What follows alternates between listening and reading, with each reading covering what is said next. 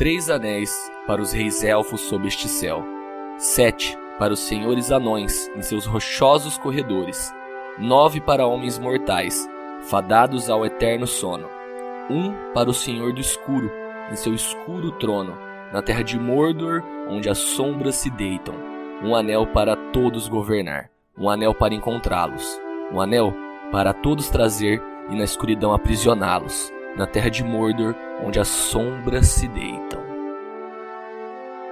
Entender a influência de Tolkien é entender o antes e depois da fantasia. Tanto o Hobbit quanto o Senhor dos Anéis definem os rumos contemporâneos de tantos leitores espalhados pelo mundo.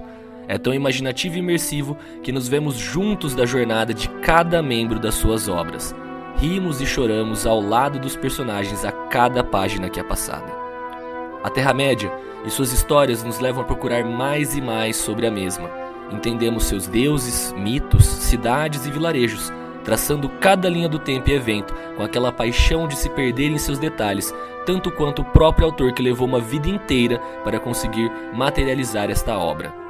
Aragorn, Boromir, Legolas, Gimli, Gandalf, Sauron, Saruman, Bilbo, Sam, Frodo e todo o elenco que ainda não citei é riquíssimo, marcando nossas vidas. Cada leitura, em momentos diferentes do nosso amadurecimento, irão surgir novos significados em cima das coisas que vimos e já conhecemos dentro da obra. Usando das palavras de Humberto Eco, a experiência de reler um texto ao longo de 40 anos me mostrou como são bobas as pessoas que dizem que dissecar um texto e dedicar-se a uma leitura meticulosa equivale a matar sua magia. Em Os Seis Passeios pelos Bosques da Ficção.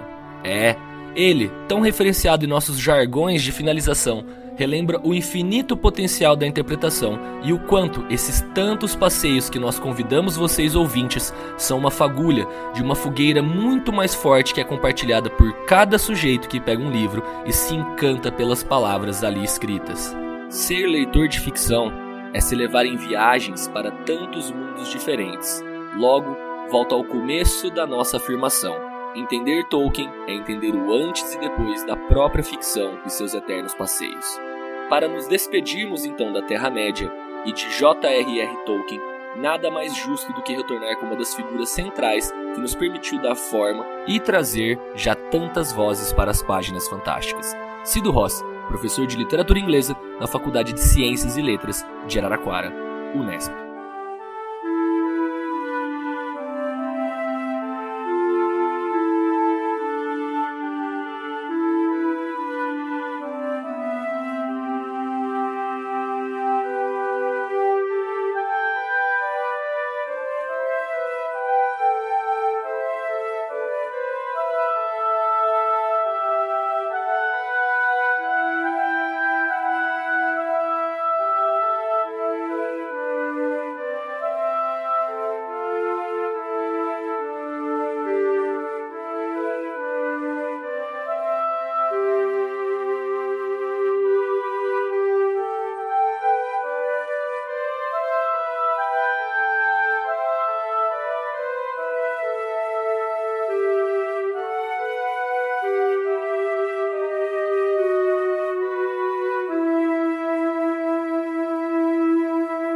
Saudações, viajantes! Este é mais um capítulo do Páginas Fantásticas.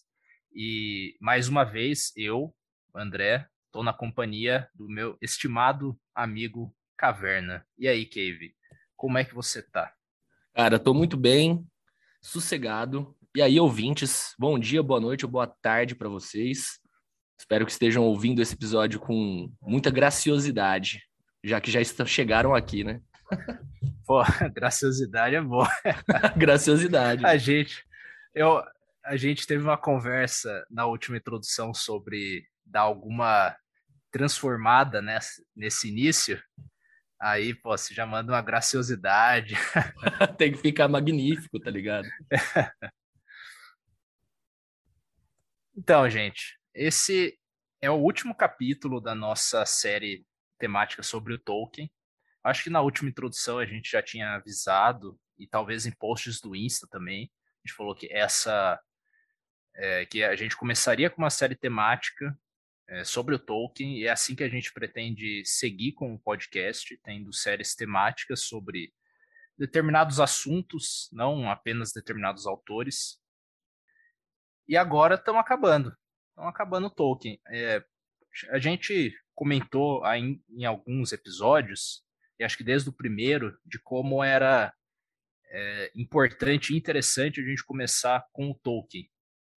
É um autor que marca não só a literatura fantástica no século XX é, e o que a gente entende de, de literatura fantástica agora, é, e marca a nossa vida mesmo, minha vida, vida do Caverna, e de até agora todos os convidados que a gente trouxe. E a, a ideia para fazer assim, começando com o Tolkien, veio porque o Caverna conhecia essa galera, basicamente. A gente não parou e pensou, cara, vamos começar com Tolkien, precisa começar com Tolkien. Mas era, quem que a gente vai convidar? A gente vai convidar os amigos, o pessoal que está próximo. E o Caverna teve a ideia do Stefano para começar. E aí no que a gente trouxe o Stefano e ficou papo muito massa, a gente pensou, bom, vamos seguir fazendo de Tolkien, trazendo essa galera próxima também que, é, tirando, eu acho que a, Aline e o Franz, né, são todos orientandos do, do Cido, que é o participante desse, desse episódio, que é o convidado desse episódio. Não é o primeiro episódio que o Cido aparece. É, o Cido já participou do episódio sobre um lançamento de um livro que ele lançou com o Stefano, né, que foi o Folhas da Árvore. Então, você já deve ter é, escutado é, o Cido.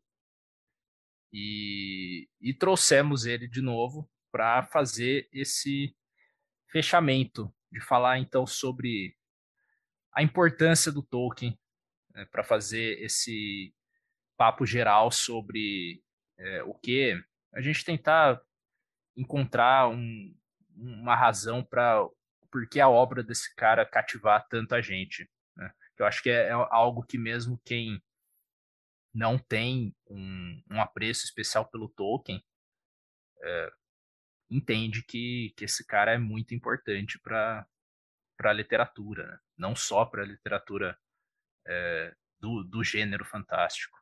E também vale a gente ressaltar, né, ambos aqui, que a gente está agradecendo não só ao Cido, mas lógico, uma presença extremamente especial para esse encerramento nosso de temática, porque se não fosse ele, todos os outros que participaram até agora botar fé na gente, a gente não estaria com esse projeto consolidado do jeito que está aqui.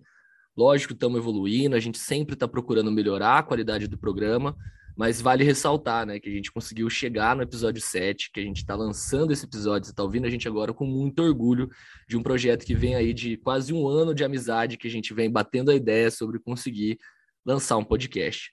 Então, fico agradecimentos a todos, participantes, amigos, a nossa própria equipe, né, ao Henrique, Felisberto, o próprio Léo, o ao Stefano, a todos que tiveram aqui presentes com nós e continuam presentes, ouvindo e participando da produção que é muito especial a gente conseguir pôr né, em prática essas conversas, essas entrevistas e gerar um conteúdo massa para vocês e para a gente também que aprende pra caralho aqui no Páginas Fantásticas. Lembra, hein? Segue a gente lá no Spotify, compartilha com os amigos, compartilha com os familiares próximos, compartilha com pessoas que você acha que vai ser legal o programa. A gente está lá no Spotify, no YouTube, no Instagram. Entre em contato com a gente e um grande abraço e lógico, né? Desejamos a vocês um excelente passeio pelos bosques da ficção.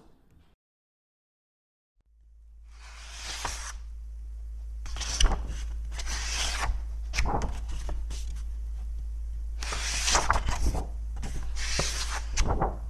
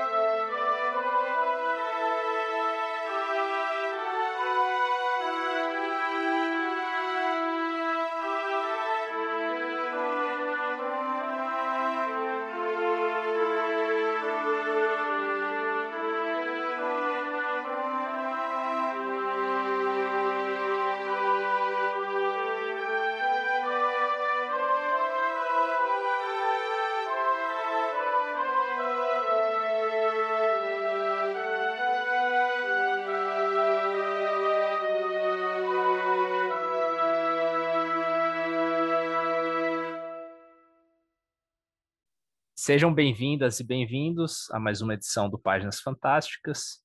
É, eu já, o convidado já foi apresentado, é, mais um retorno ao programa. Professor Cido, é, essa é a, a, nossa pergunta de abertura, né, onde a gente pede para que o nosso convidado fale da sua trajetória como leitor. Né? E antes de é, lançar a bola para você, eu fazer um pequeno comentário, que ontem eu estava pensando ao longo do dia, tentando rememorar as minhas primeiras lembranças de contato com livros, né? E acho que todo mundo que tem um, um contato direto com a leitura tem as suas leituras mais marcantes. Eu conseguiria dizer quais foram os principais momentos de imersão que eu tive, quais foram os principais momentos que, que fizeram eu, eu decidir que eu queria dedicar a minha vida ou parte da minha vida à literatura. Mas eu estava tentando ir bem no início mesmo. O que será que eu consigo pensar? Qual foi a primeira, a, o primeiro momento, assim? E aí é muito difícil, né? Porque é, um, aí é muito pequeno. Mas eu lembrei de uma, uma situação quando eu tinha cinco ou seis anos, no prézinho ou no pré, que eu, eu tinha ficado muito fascinado com um livro infantil que eu tinha ganhado. E eu cheguei na escola e contei para a professora, professora, esse livro eu levei, eu queria que ela mostrasse para os meus coleguinhas, né? Eu, eu cheguei e mostrei, professora, esse livro, eu, eu, não vou lembrar qual era, mas eu acho que era uma, uma história do Hércules. Né? E eu falei para ela, super empolgada, ela falou, lê para eles então, André. Eu não sabia ler tava aprendendo, não sabia. Minha mãe tinha lido para mim. E eu fiquei, eu fiquei nervosíssimo. E aí naquele momento eu peguei o livro e eu comecei a contar a história sem ler, mas fingindo que eu estava lendo, né? E é, essa é uma memória bem forte e eu acho é, curioso, por isso que eu, eu trouxe aqui só para de início, como tá a literatura e aí a gente se dedica à fantasia, né, nesse, a fantasia, o fantástico, no geral, nesse podcast, está conectado com, com essa, esse processo de imaginação, né, de forçar a minha imaginação. Eu lembro aquilo me marcou muito as imagens daquela história e eu sabia interpretar lá para os meus coleguinhas tal. Não sei se eles se empolgaram com a, com a minha descrição, mas é algo muito marcante, né? Eu e o João a gente fica dando pitacos nesses momentos de apresentação, lembrando de, das nossas. Nunca, a gente nunca respondeu por extenso essa pergunta. Um dia, né? Quem, quem sabe. Então, Cido, por favor, o que você lembra desde o, seu início como leitor e, e, desde então a sua trajetória? E é um, é um grande prazer, a gente está muito feliz de ter você aqui. O prazer é todo meu, André, João, muito obrigado novamente pelo convite, pela oportunidade de estar aqui com vocês, participando é, novamente aqui do Páginas Fantásticas, é um prazer muito grande é, poder conversar com vocês, conversar com o público de vocês e compartilhar né, o, um pouco do que eu sei e do que experienciei ao longo é, da vida, né? É, a sua a sua pergunta é uma pergunta, né, toca sempre, né, muito profundamente qualquer professor de literatura, né? Porque se você se torna professor de literatura, como é o meu caso, um motivo tem, não é gratuitamente, né? A gente se torna professor de literatura primordialmente por gostar de ler.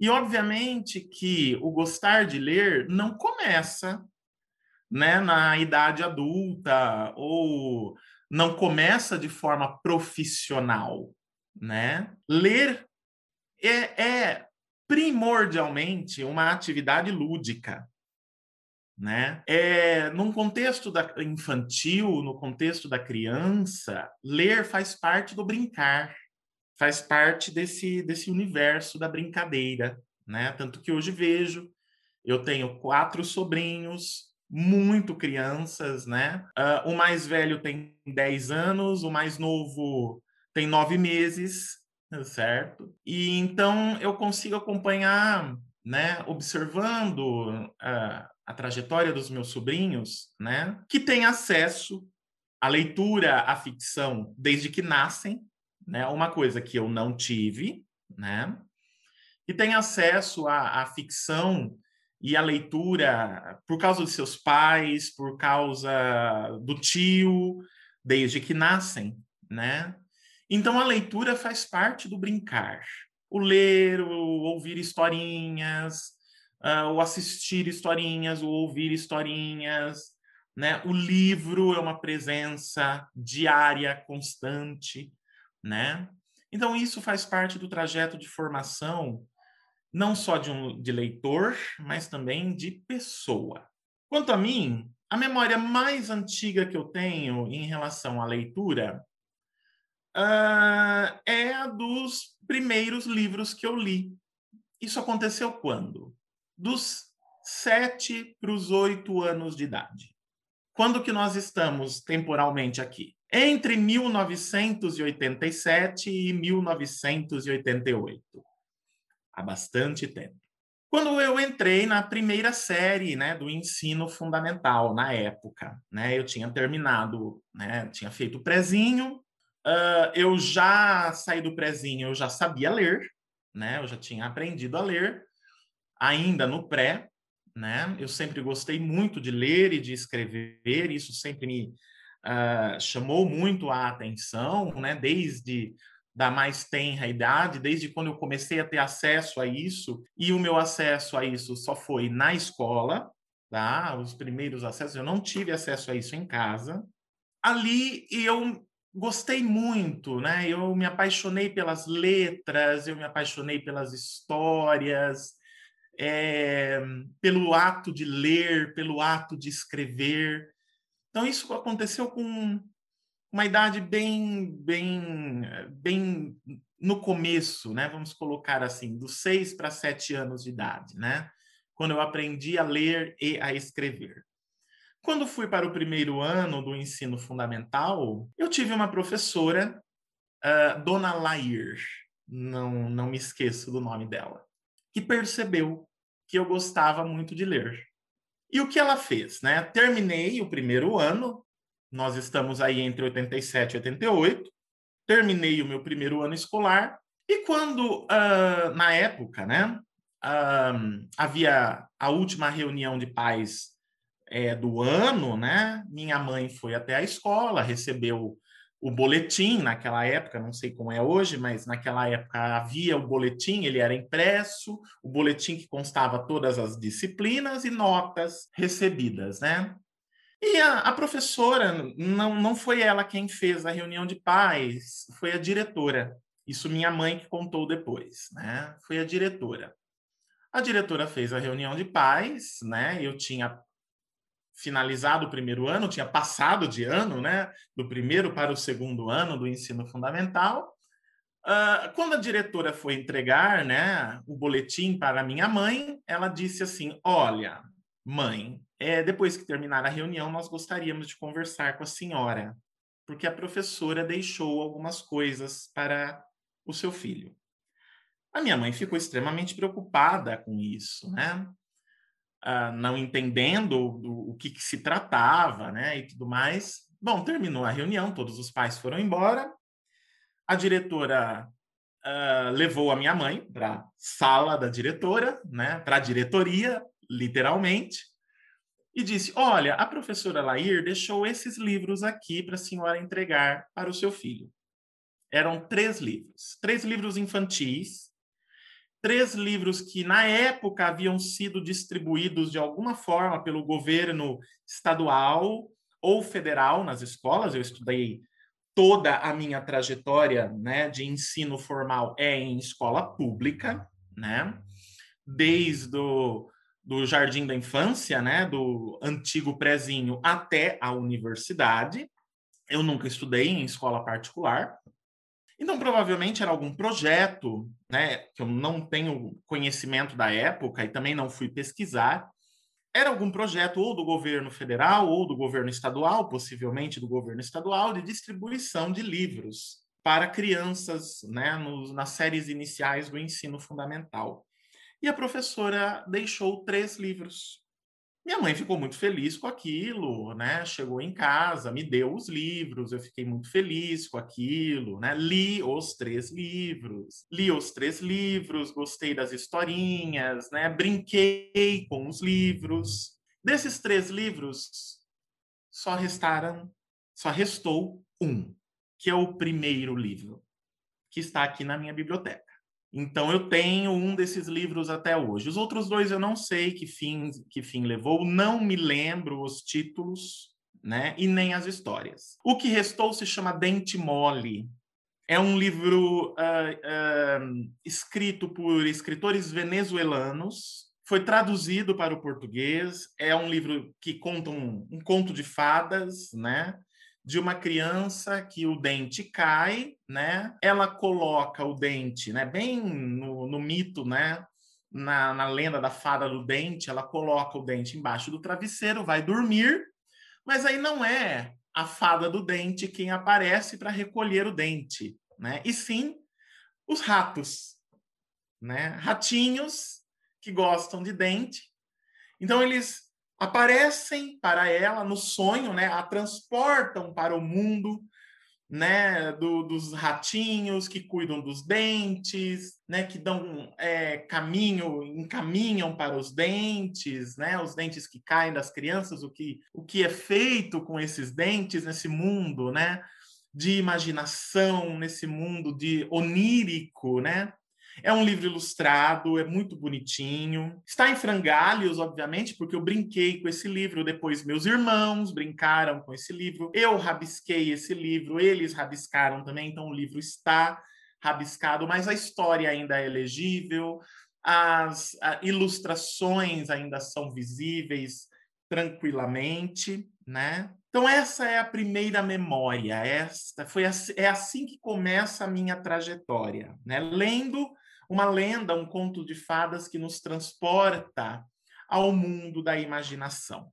Então, daí, uh, muito tempo depois, né, isso vai resultar no meu trabalho hoje formal, hoje enquanto pesquisador, enquanto professor, meu trabalho com fantasia, fantástico, gótico, todas as ficções não realistas. A semente foi plantada aí neste momento por esta professora, com estes livros, especialmente este, que foi o que restou, que é o livro primeiro, né, da minha é, biblioteca. Bom, continuando. Aí, ao longo né, da minha adolescência, né, depois.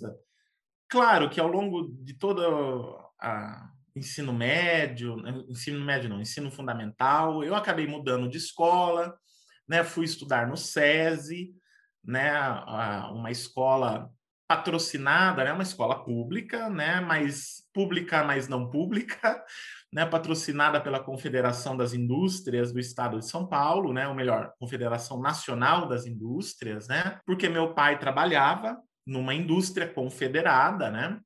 A Confederação Nacional das Indústrias. Uh, então eu fui uh, estudar no SESI e no SESI, eh, a gente tinha muito acesso, né? Era parte é, das aulas de português, por exemplo, visitas semanais à biblioteca da escola. Né? Então, era parte das atividades de língua portuguesa, os alunos podiam sair da, da, da sala de aula para ir à biblioteca, para tirar livros, para devolver livros, né? Era parte da, da do projeto de ensino, né? E eu frequentei muito a biblioteca, né? E aí eu li muitas coisas, né? Muitos livros. Eu li o Dumbo, por exemplo, né? É uma das memórias que eu tenho desse conto infantil, né? Que depois vai ser adaptado pela Disney, né? Eu li a história de Dumbo, achei muito bonitinha.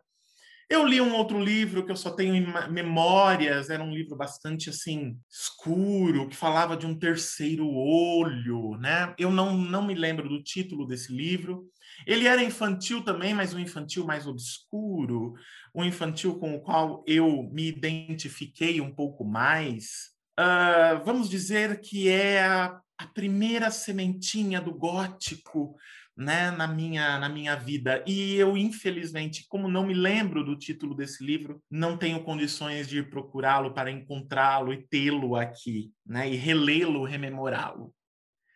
Também li um outro livrinho infantil na época que se chamava Bem de Leão, uma historinha muito bonitinha, né, que envolve a flor dente de leão e o leão, né, a figura do leão.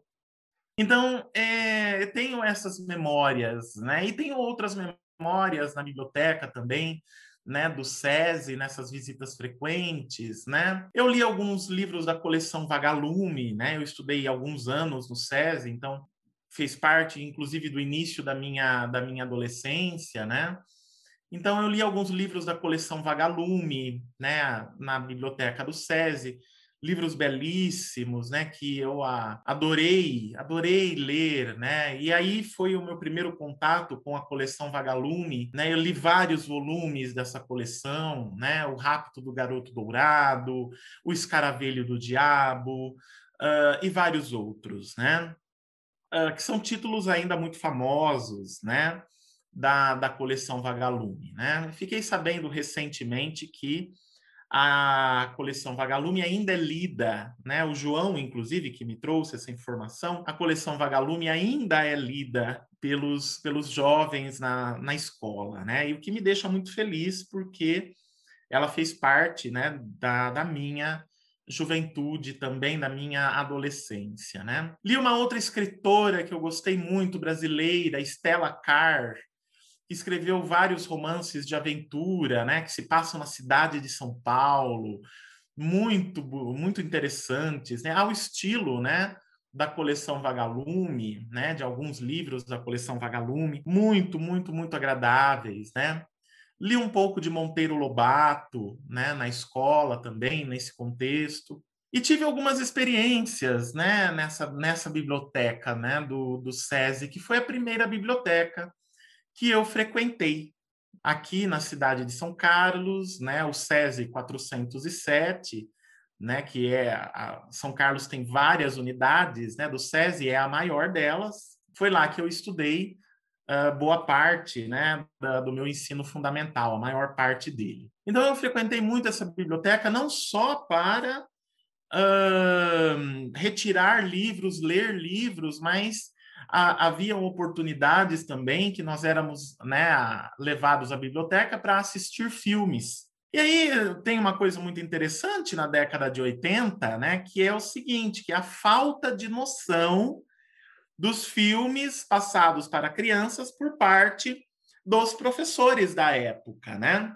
Eles não tinham muita noção, uh, ou talvez não havia mesmo, né, uh, opções melhores, né? Na época, porque nós não podemos nunca nos esquecer, né?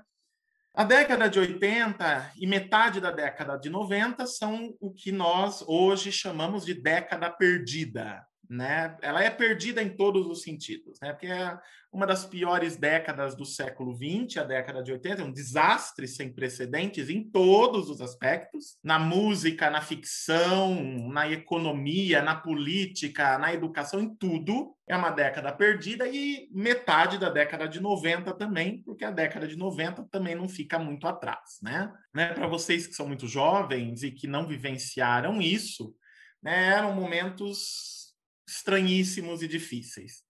E os professores né, do ensino fundamental da época não tinham muita noção né, dos filmes que passavam para as crianças. E eu tenho a memória né, de assistir um filme é, na biblioteca do SESI, né? Eu devia estar, sei lá, na sétima série do ensino fundamental da época. E o filme é um filme que eu não consigo assistir novamente né? Um filme que me marcou profundamente. É, ele não é essencialmente um filme de terror, mas eu o considero por, de terror porque ele né, me marcou profundamente. A história é uma história de uma maldição, né? E uma maldição bastante elaborada, né? O filme se chama O Feitiço de Áquila. O Feitiço de Áquila é um filme famoso, né? É um filme muito datado, né? Um filme muito datado. Veja, então, veja que tipo de filme né, os professores do final da década de 80 passavam para seus, né, e início da década de 90 passavam para seus alunos. Né? Muito bem. Então, é, a, essa é também a minha primeira memória é, em termos de filme.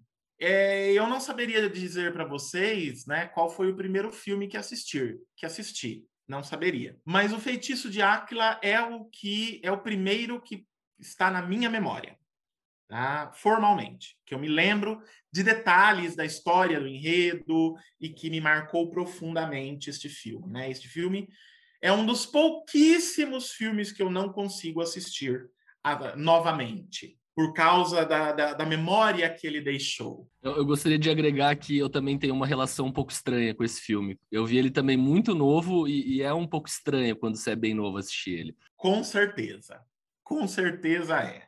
Bom, e o que mais, né, para finalizar esse ciclo da biblioteca do SESI, né? Havia algumas estantes, né? Era é uma, era uma biblioteca grande, não era uma, uma biblioteca apenas infantil ou para adolescentes, né? era uma biblioteca também para os professores, né? Havia uma estante com belíssimos livros, né, em capa dura, vermelhos, né? Um longo conjunto de 25 volumes, né, 24 volumes com capa vermelha, né?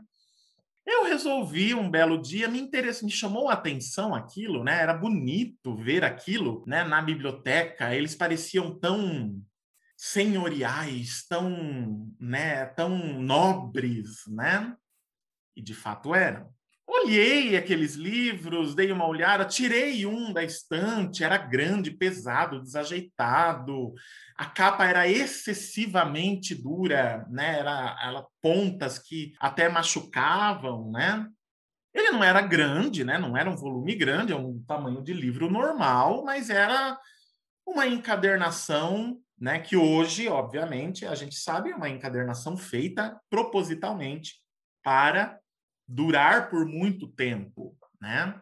Então ela era de altíssima qualidade, né? Por isso a capa era tão dura, né? Uma capa de couro, né? O, hoje o que, o que se entende por capa de couro, né? Não é uma encadernação medieval, obviamente, mas é uma capa de couro, né? Aquela capa que tem essa textura mais é que lembra o couro, né? Que na verdade é um tipo de material plástico muito resistente, né? Que é colocado na capa, ou seja, é feito para resistir ao tempo. Uh, como atualmente não se faz mais, né? Encadernações desse tipo. Eu tirei um dos volumes aleatoriamente, né? Folheei, não entendi nada daquilo que li achei que podia tirar né, aquele livro da biblioteca. Eu queria levar ele, achei ele bonito, ver, ler alguma coisa dele, né? Não tinha nenhuma figura, não tinha nada, era puramente texto, mas isso nunca foi um problema para mim. Eu cheguei até a bibliotecária, que era uma pessoa fofíssima, fofíssima. Dona Marisa, né? Não me esqueço dela até hoje, a bibliotecária, né? Da Docese, né? Uma pessoa boníssima, uma bibliotecária bonachona, fofíssima. Aí coloquei na, no, no balcão da biblioteca, ela olhou, olha, eu não posso emprestar este livro para você. Você não vai poder retirá-lo da biblioteca. Escolha outro. Isso é uma criança, certo? Uma, uma, um, um pré-adolescente, vamos colocar assim. Aí eu não entendi também, não fiquei chateado, nada, nenhum. Fui lá, peguei outro livro e fui embora. Muitos anos depois, este livro retorna para as minhas mãos, e não só ele, mas todos os 24 volumes. As obras completas de Sigmund Freud.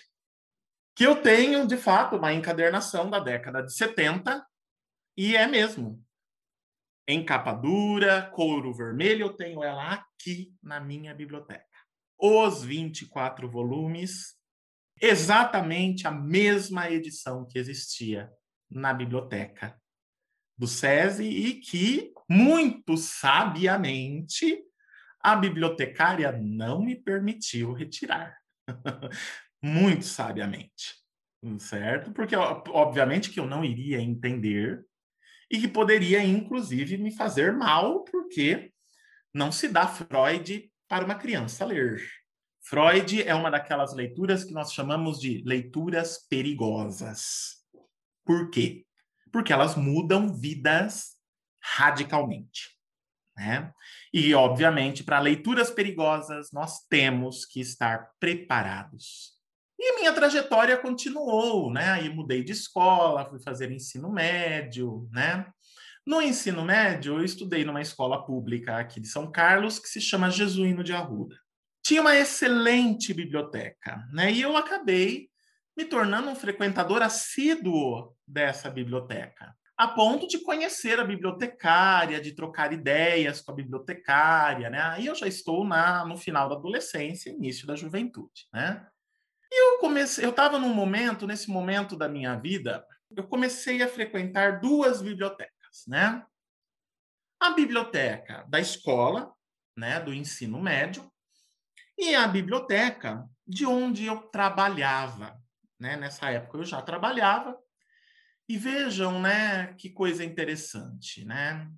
Um dos meus primeiros empregos, ainda adolescente, né, foi numa multinacional chamada Faber-Castell, que todos conhecem, né? É uma fábrica cujo produto principal são materiais de escrita, desenho e pintura.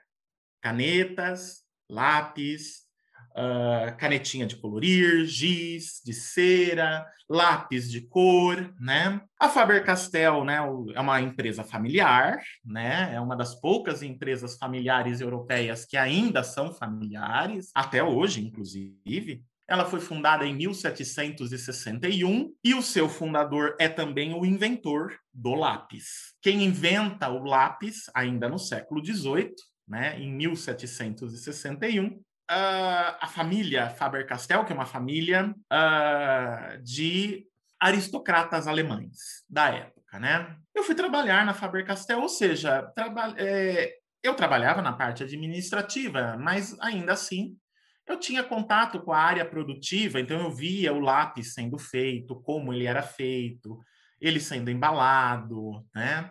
A tinta, o cheiro da tinta, como aquilo era feito, produzido, então, isso era meu cotidiano. E a, e a empresa, né, obviamente, como era uma empresa de materiais de escrita, sempre teve também uma preocupação dos seus funcionários. É muito interessante isso, né? Muito antes de haver toda essa, é, essa isso que a gente tem hoje em dia, né? A, a, empresa, essa empresa já tinha essa preocupação, já que produzimos materiais de escrita.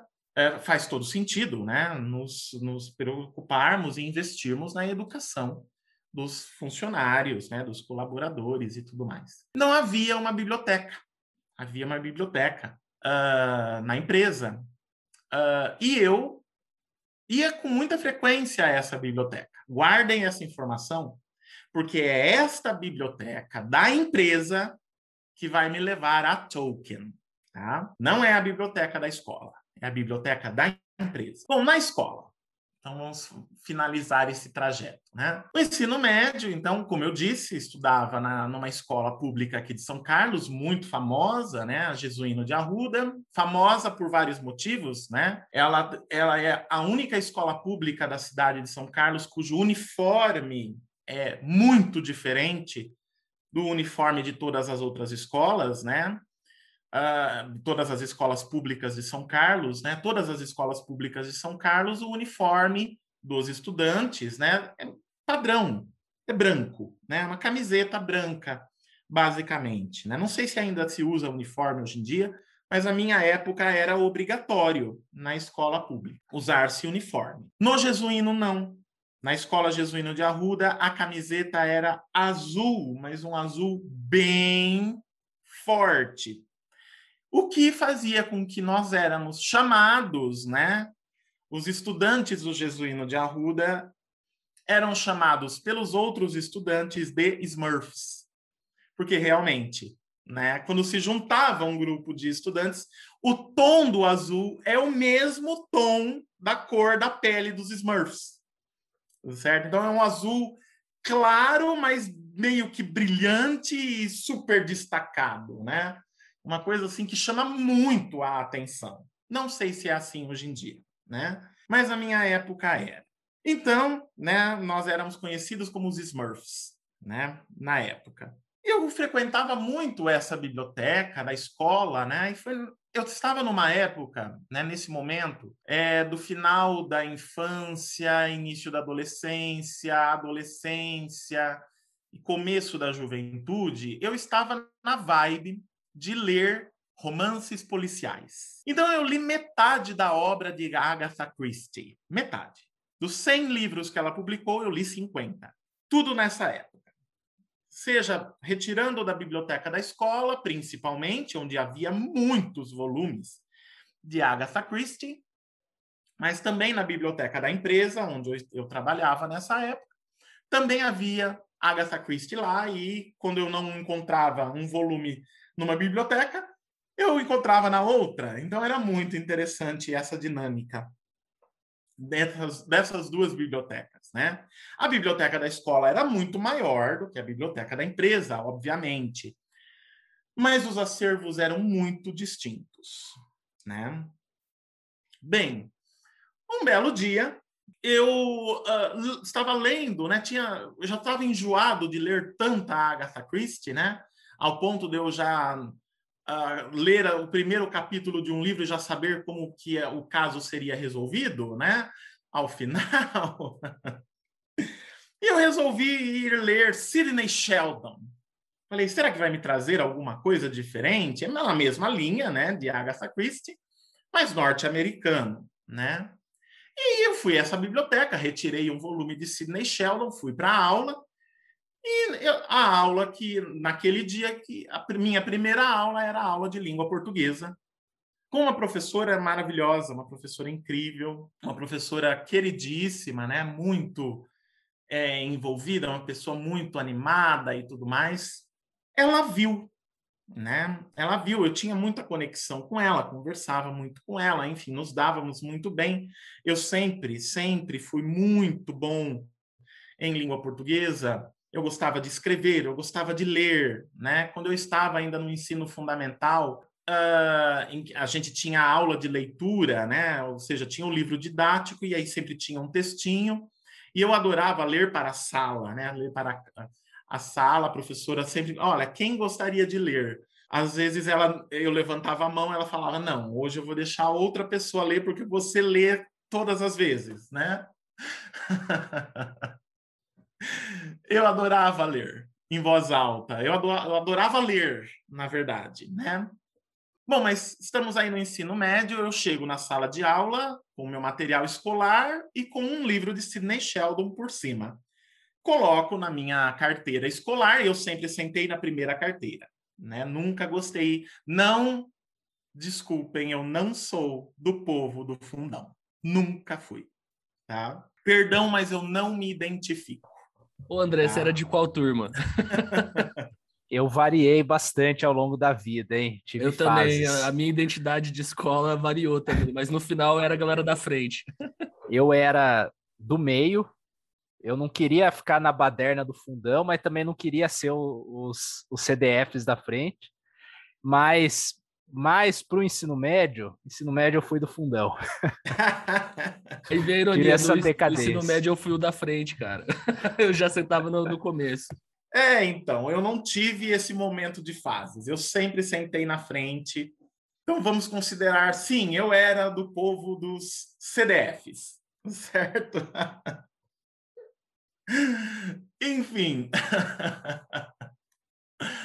Obrigado por vocês me, me fazerem é, rememorar essas lembranças, né? Que são muito boas, muito engraçadas até hoje, né? A professora entrou na sala de aula e bateu os olhos na minha na minha carteira escolar, onde estava o meu material em Sidney Sheldon. Ela parou assim, o que é isso? Como assim? Por que, que você não vai ler essa de Queiroz, menino? Foi para sentar-se na sua mesa. Eu fiquei chocado com aquilo.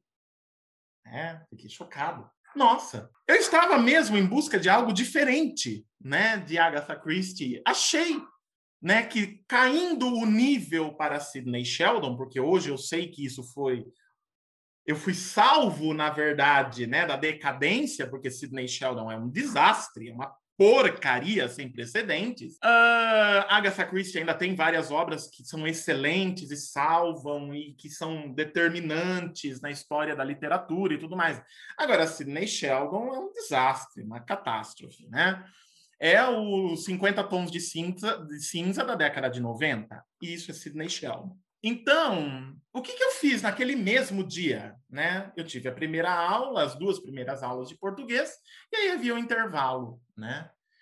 Chocado com aquilo, ah, então tem alguma coisa diferente né, disso. Eu não fiquei chateado com a professora, pelo contrário, né? Ela me dava muito bem com ela e ela tinha essa liberdade, né, de falar dessa forma comigo. No intervalo, eu imediatamente voltei à biblioteca e devolvi o livro do Sidney Sheldon e fui procurar um livro de essa de Queiroz, que até então eu não havia, não tinha ouvido falar. Quem é essa de Queiroz? E aí fui procurar na prateleira da biblioteca livros do essa de Queiroz. Achei alguns, poucos.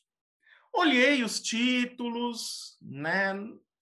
O título que mais me chamou a atenção eu já tinha essa tendência, essa tendência ao gótico, essa tendência à fantasia e não sabia. É um título bastante portentoso de essa de Queiroz. O crime do Padre Amaro. Este foi o primeiro romance de essa de Queiroz que eu li na minha vida. Antes de entrar na faculdade. É, eu estou aí no segundo ano do final do segundo ano não, não, minto. Início do terceiro ano do ensino médio.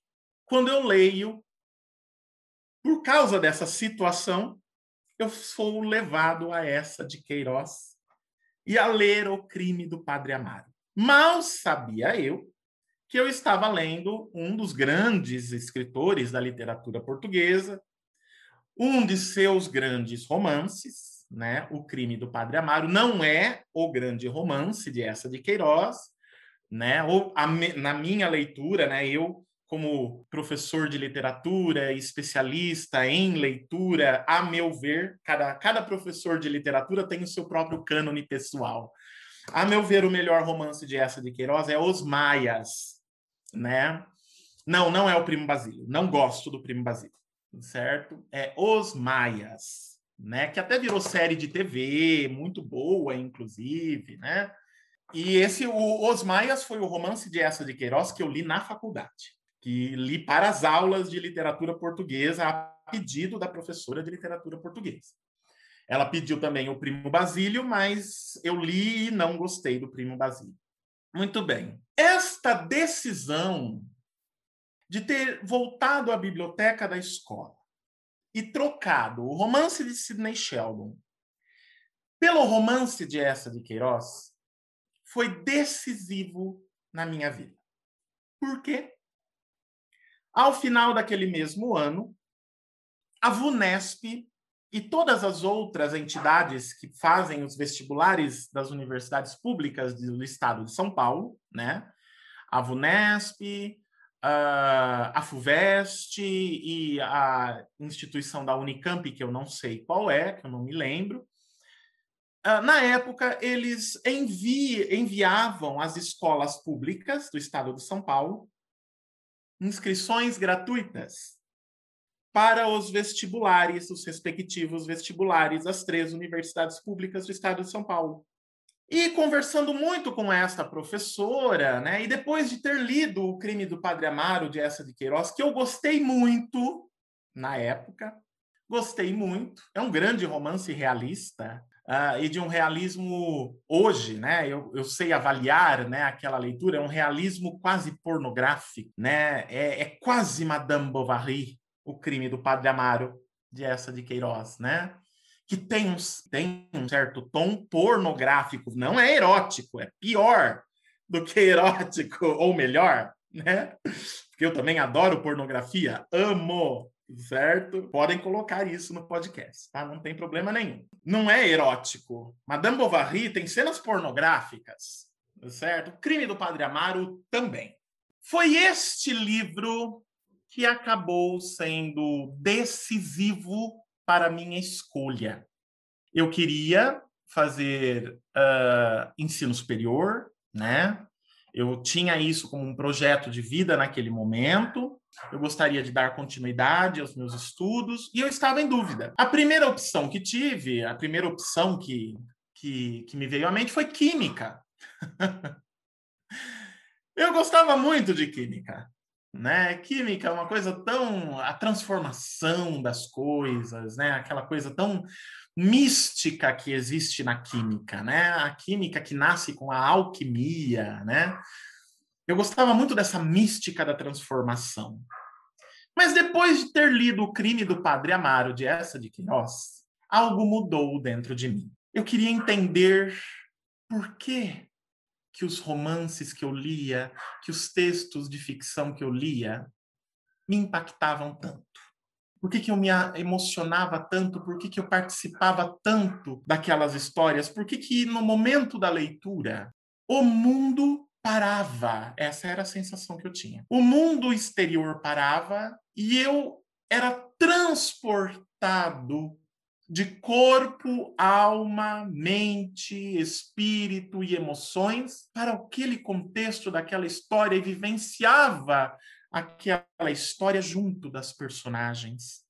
Depois de ter lido tantas coisas, né, até chegar no ensino médio, no final do ensino médio, eu comecei a me colocar essa questão, mas por qual razão?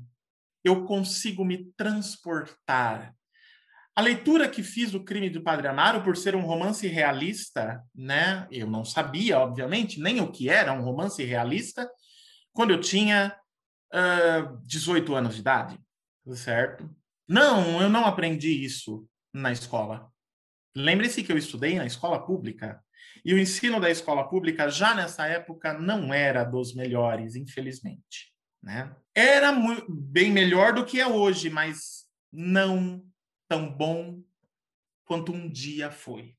Então eu não sabia exatamente o que era um romance realista, quais as características que ele tinha, qual a importância dele e tudo mais. Eu só sei que, obviamente, que por causa do realismo desse romance de essa de Queiroz, eu tive uma experiência muito visceral com o crime do Padre Amaro. É, eu realmente eu lia este romance, eu era transportado ao Portugal do século XIX, quando ela se passa, quando essa história se passa, para aquela cidade é, que essa de Queiroz né, constrói muito bem o cenário onde essa história se passa, as situações, aqueles momentos, todas aquelas. Uh, o, o, cuidado, né, um cuidado uh, muito grande, um cuidado de ourives né, na, na construção do cenário, na construção da ambientação, para que as personagens atuassem. Então, eu não me identificava com nenhuma das duas personagens principais da obra, né? O padre Amaro e uh, não me lembro agora o nome da moça, né? Com quem ele comete esse crime, que na verdade é um caso, né? É um caso tipicamente realista, né? Eu não me identificava com eles. O que me chamava demais a atenção era a composição da atmosfera, da ambientação tão detalhada, tão plástica, né? E foi isso que despertou a minha atenção. Mas por que que eu me sinto em Portugal no século XIX lendo esta história? E conversando com essa professora de língua portuguesa e tudo mais, surgiu uma outra opção além de química: letras, onde se estuda né? Além da língua, também se estuda a ficção, se estuda a literatura. E essa leitura do crime do Padre Amaro, junto com essas conversas com essa professora de língua portuguesa, foram determinantes na minha escolha. Ao final do meu terceiro ano do ensino médio, eu já havia escolhido: vou fazer letras, vou estudar letras no ensino superior, serei professor de língua portuguesa e ensinarei literatura também. Ao final daquele ano, como eu disse a vocês, as três né, instituições que fazem os vestibulares das uh, universidades públicas do estado de São Paulo enviaram suas inscrições gratuitas para serem distribuídas aos estudantes do terceiro ano do ensino médio, na época. A escola é quem distribuía, e eu fui contemplado com uma delas, né? Eu fui contemplado com a, a inscrição gratuita para fazer o vestibular da Unesp, né? Fui fazer o vestibular, passei e aí começa então o meu trajeto acadêmico, que é uma outra história, certo? E a biblioteca da, da empresa? A biblioteca da empresa, ela vai ser determinante para o depois da minha formação enquanto graduando, para depois da faculdade, certo? Ela vai ser determinante para o hoje, para o agora, para quem eu me tornei hoje em dia, né? Para as, os meus gostos, os meus interesses de pesquisa, os meus gostos de leitura e de ficção de uma maneira geral.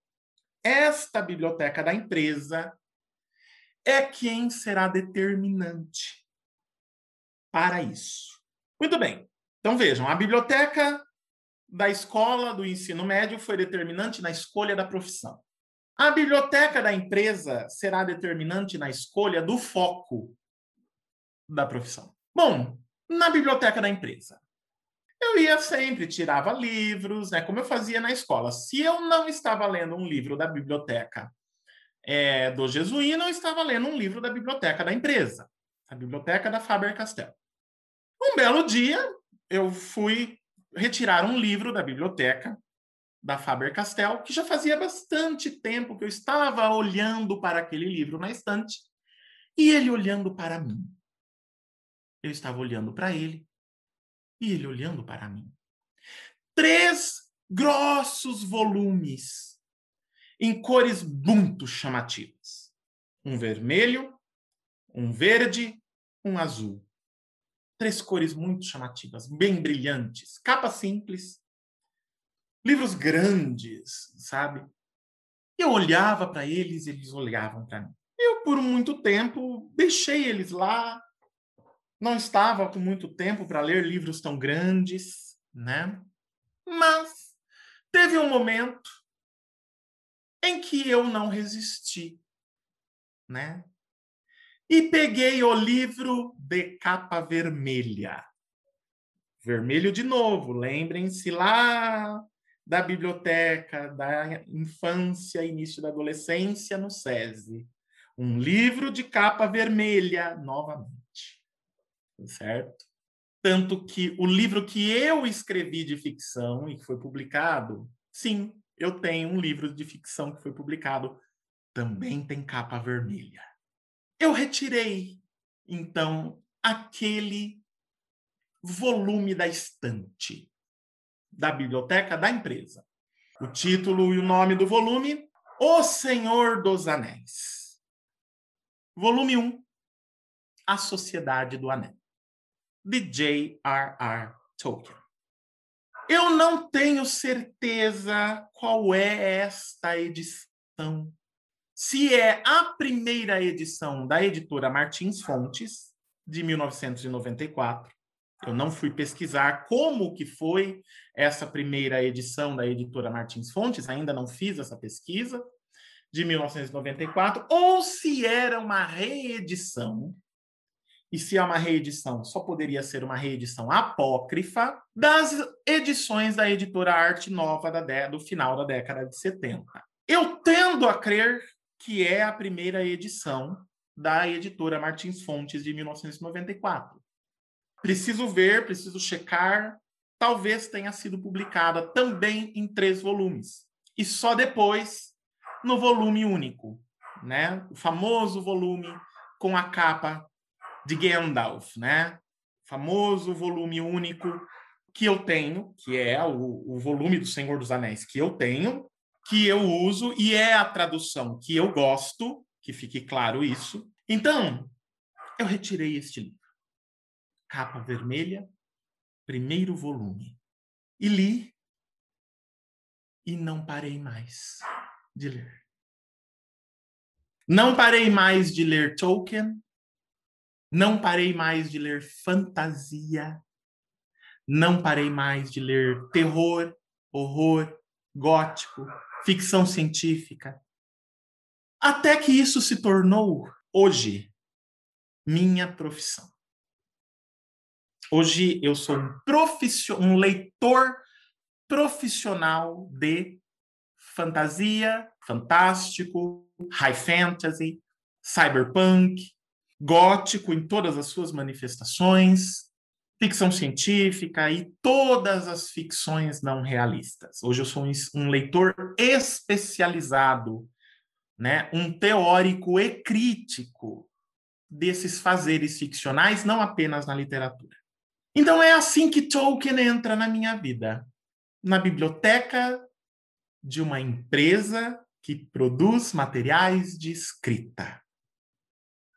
Então a leitura e a escrita foram muito presentes na minha vida. E foi justamente nessa época que eu comecei também a fazer o curso de letras. Lá nos idos de, de 1999, né, o meu primeiro ano do curso de letras, eu trabalhava ainda nessa empresa, na Faber-Castell. Eu trabalhava nessa empresa e trabalhei por bastante tempo, né, quase 10 anos, nessa empresa. Então, toda a minha formação né, de especialista, de profissional né, em língua e principalmente em literatura, é marcado por uma formação superior no curso de letras, que é o curso onde se estuda, né, em que se estuda a língua e a sua manifestação artística, o trabalho numa empresa que produz materiais de escrita.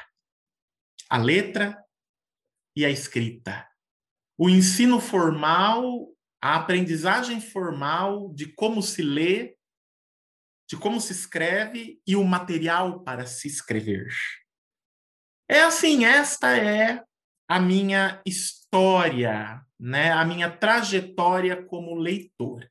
Muito obrigado, Cido. Eu acho sensacional porque como o André já citou no episódio do Folhas, eu gostaria de ressaltar, né, sendo a segunda figura mais citada depois do próprio Tolkien, todo esse relato é muito importante para a gente entender as portas que você vai vir abrir, né, como orientador, para a maioria dos convidados que estavam, que estão presentes, né, aqui no Páginas Fantásticas nos episódios anteriores. Então a gente vai com a primeira pergunta, né, André? de como que o Tolkien vai ter essa importância, Cido, porque não só para você, não só para a gente aqui presente, mas para os ouvintes e para os leitores aí do mundo inteiro de Senhor dos Anéis, né? Entender qual é a relevância dele, do surgimento do Tolkien, o impacto que ele vem a causar na cultura, na cultura da literatura fantástica, do high fantasy. Bom, qual a importância de Tolkien para a literatura ocidental e para a ficção ocidental. Bom, a importância de Tolkien para a literatura ocidental e para a ficção ocidental é a mesma importância de Homero, de Shakespeare, de Dante, uh, de Virgílio, de Camões, uh, de Goethe, para as suas respectivas literaturas. Né? E também para o contexto ocidental da literatura e da ficção. Em outras palavras, Tolkien é um divisor de águas. Existe a fantasia, a high fantasy, o fantástico e todas as suas manifestações, contos de fadas, romances de cavalaria, anteriores a Tolkien e existe a ficção de fantasia posterior a Tolkien. Tolkien muda radicalmente a ficção de fantasia, a ficção fantástica, né? tudo que envolve o maravilhoso, o estranho, e aqui eu não estou falando do estranho freudiano, Tá? O estranho, a estranheza propriamente dita, né, que é a origem do gótico, vamos colocar assim, a estranheza em relação ao próprio real, né? Ele muda. Ele muda a forma de fazer ficção de fantasia, né? Ele finalmente dá um instrumental um caminho, as ferramentas para todos os escritores de ficção de fantasia posteriores a ele reinventarem o gênero, reinventarem este fazer ficcional, que é o mais antigo de todos. Tá? A fantasia, o maravilhoso, o fantástico, é o mais antigo gênero e o mais antigo modo de se fazer ficção que se conhece. Homero escreve desta forma. O primeiro escritor da literatura ocidental. A Ilíada e a Odisseia são obras de fantasia, são obras de fantástico. São obras em que tudo ali se passa no tempo mítico. Tudo. As personagens são míticas, o cenário é mítico, os acontecimentos são míticos. Nós estamos no mundo do maravilhoso, em Homero. Falou-se em mítico, falou-se em maravilhoso. Um mundo fechado dentro de si mesmo que não tem cronologia histórica, que não depende de tempo e de espaço. Os acontecimentos não dependem do tempo e do espaço. O enredo não tem um tempo e espaço determinantes. Isso é maravilhoso, isso é a base da fantasia. Isso já está em Homero no primeiro de todos. E vai perpassar a literatura e a ficção ocidentais até hoje, das formas mais distintas e mais diferentes. Vai, ao longo de, desses quase 3 mil anos de existência formal do fantástico, da fantasia, do gótico, das chamadas não ficções não realistas, né? Ao longo desses quase 3 mil anos, né, de história. Por quê? Porque Homero escreve, compila, na verdade, a Ilíada e a Odisseia 800 anos antes de Cristo. Então temos aí quase 3 mil anos de literatura ocidental formal, escrita no papel. A fantasia, a, fix... a fantasia, o maravilhoso, o fantástico, o gótico, a ficção científica vão passar por esses três mil anos e vão aprender muito, crescer muito com isso, né? Inclusive vão ser é, aviltadas, né? Vão ser desprezadas, mas vão aprender com os seus aviltadores, vão aprender também com aqueles que os é, desprezaram, né? E aqui eu estou falando da escola realista, a escola realista, é, o movimento literário do realismo, que é o representante, no contexto da literatura e da ficção, do que foi o iluminismo e o positivismo na sociedade, na história e na cultura. O realismo traduz para a literatura e para a ficção o que o iluminismo e o positivismo foram na filosofia, na sociedade, na cultura, na política, na história.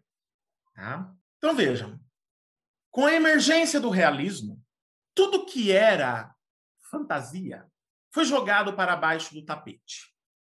Foi taxado de romântico, tá? E para os realistas, romântico é um xingamento, certo?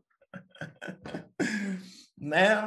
Chamar algo de romântico um realista, né? um Flaubert, um Essa de Queiroz, que eu já mencionei, um Machado de Assis, um Dickens, né? um Mark Twain, todos mestres do realismo, né? um Henry James, outro mestre do realismo, né? Chamar algo de romântico é uma ofensa, ele está ofendendo aquele algo, ele está criticando aquele algo, certo? Por quê? Romântico, fora da realidade, distante da sociedade, dos tipos sociais, distante de uma crítica. Ah, tudo que é fantasia, tudo que é maravilhoso, tudo que é conto de fadas, tudo que nos remete a outras realidades possíveis, não tem criticidade, não contribui para uma possível melhora da nossa realidade empírica, a realidade material, né? A realidade histórica. Então não serve. É uma ficção de segunda mão. É uma ficção, como diz Spinoza, para crianças. Filósofo. No século XVIII ainda. Final, ou melhor, no final do século XVII e início do XVIII. Filósofo holandês. Isso é para criança. Essa coisa de imaginar, fantasiar, fazer a imaginação viajar, isso não contribui em nada para a sociedade, para as transformações sociais advindas da Revolução Industrial, da Revolução Francesa, que são as causas históricas e sociais do iluminismo e do positivismo. Sim, uma das minhas várias críticas ao iluminismo, ao positivismo e, por extensão, ao realismo é justamente essa.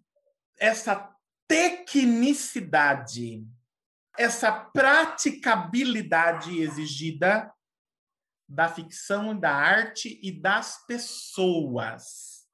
Então, isso é ótimo para o desenvolvimento da indústria, da ciência, Uh, e talvez as, das relações sociais formais, né? questões geográficas, políticas culturais. Mas para a ficção, isso é um desserviço. Como foi? Como de fato foi. Um imenso desserviço. Ao longo de todo o século XIX, o ápice, né? o ápice do, do, iluminismo, do positivismo, da Revolução Industrial, da Revolução Francesa e do próprio realismo, que nasce no meio do século XIX, né? no, no, no contexto do meio do século XIX, nasce com Flaubert, em 1857. O primeiro romance realista é Madame Bovary, é francês, é escrito por uh, Flaubert, e publicado em 1857, né? Se é o marco inicial do realismo enquanto gênero e modo de fazer ficção, e aqui precisa se explicar, né? Gênero, que é um gênero ficcional, algo que se estabelece pela história, né? Ele se estabelece por meio da prática de vários autores ao longo da história. E o que é um modo? O modo é a técnica de se fazer aquele tipo de ficção, que não depende da história. Este modo não depende da história. Tá? Ele pode aparecer em escritores, momentos e épocas completamente distintas do gênero. Tanto que nós vamos ter momentos realistas no próprio Homero, por exemplo. Certo?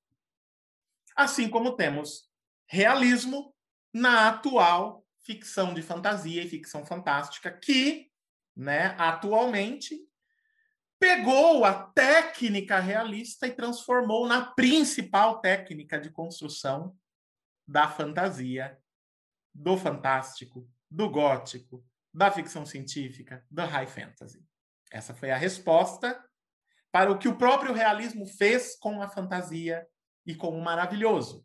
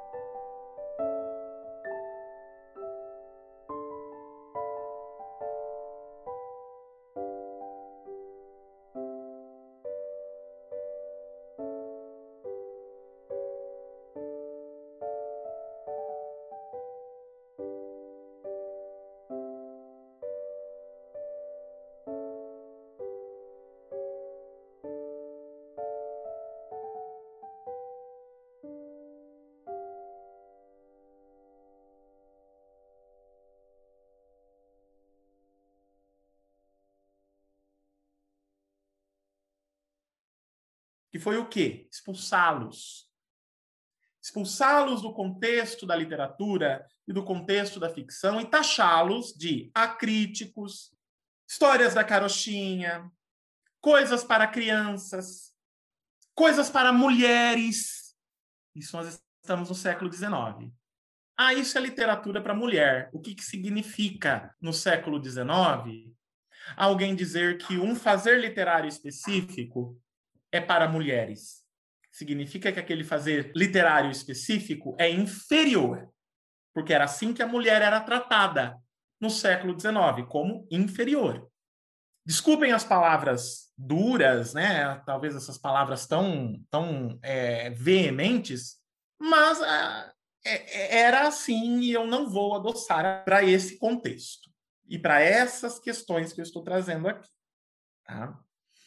O fato é que, a partir do momento em que nós temos um processo de ascensão formal da burguesia, que é o que vai resultar na Revolução Francesa, na Revolução Industrial, no próprio Iluminismo e, consequentemente, no realismo, na literatura e na ficção, esse, essa ascensão começa ali por volta do final do século XVII e vai se desenvolver ao longo do XVIII e se estabelecer e consolidar ao longo do XIX. Né?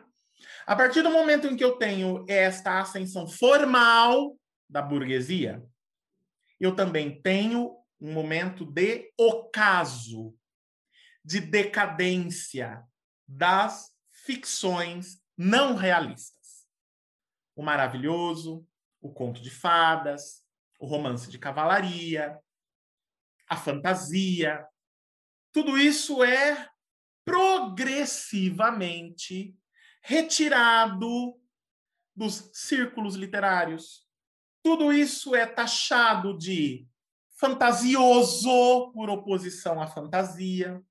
Tudo isso é taxado de historinhas que não contribuem em nada com a sociedade, com as mudanças da sociedade, da política, né? Por historinhas que são acríticas. Que mais? Coisas para crianças, coisas para mulheres, coisas de camponês, coisas de camponês. Os camponeses, né?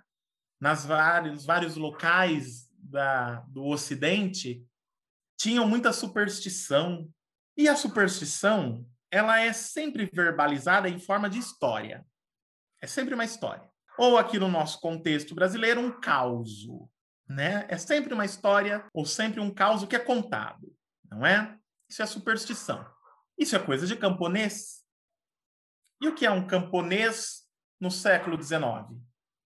Alguém analfabeto, alguém que vive nos recantos do campo, que não tem conexão nenhuma com a cidade, alguém que ainda acredita em superstições que perderam completamente a sua razão de ser neste contexto industrializado, em pleno desenvolvimento, instaurado pelas revoluções industrial francesa e pelo iluminismo. Veja aí é o conflito campo-cidade, né, que vai ser determinante para os séculos XIX, XX e XXI. Né? Não só na literatura, mas também na, obviamente, na sociedade. Uh, então são histórias para de camponês, superstições, fantasia, gótico. Nos séculos XVIII, XIX, nos contextos e círculos iluministas, nos contextos e círculos realistas, eram taxados de superstições, coisas de camponês irrelevantes, portanto, para uma arte que se formava por meio de uma técnica narrativa, que é o realismo. Uma técnica formal de escrita que se utiliza do romance, o gênero romance, se utiliza de descrição para narrar se utiliza da famosa técnica descrita e inventada por Aristóteles na poética, a verossimilhança, é também chamada de mimesis, mas que verossimilhança e que mimesis. O ponto de partida, o referencial da representação verossimilhante mimética é a realidade empírica, a realidade material, o contexto do visível, do sensível enquanto matéria. Então, esta é a técnica desenvolvida pelos realistas. Verossimilhança à realidade. Mimesis da realidade. E que realidade? É muito específico. É a nossa realidade física, material, cotidiana. O realista, utilizando-se dessa técnica, ele faz um recorte e desenvolve um enredo em torno deste recorte e que na sua na maior parte das vezes este recorte que o realista faz, o escritor realista, ele tem uma intencionalidade. Sim, a ficção realista tem uma intenção. O maior erro que qualquer escritor pode cometer na sua carreira escrever ficção com intenção de alguma coisa. Tá? Isso é um erro. Um erro. Um erro na literatura, um erro em qualquer forma de ficção. Em qualquer manifestação da ficção. Você produzir um fazer literário ficcional com uma intencionalidade. Você está fadado ao insucesso. Tá?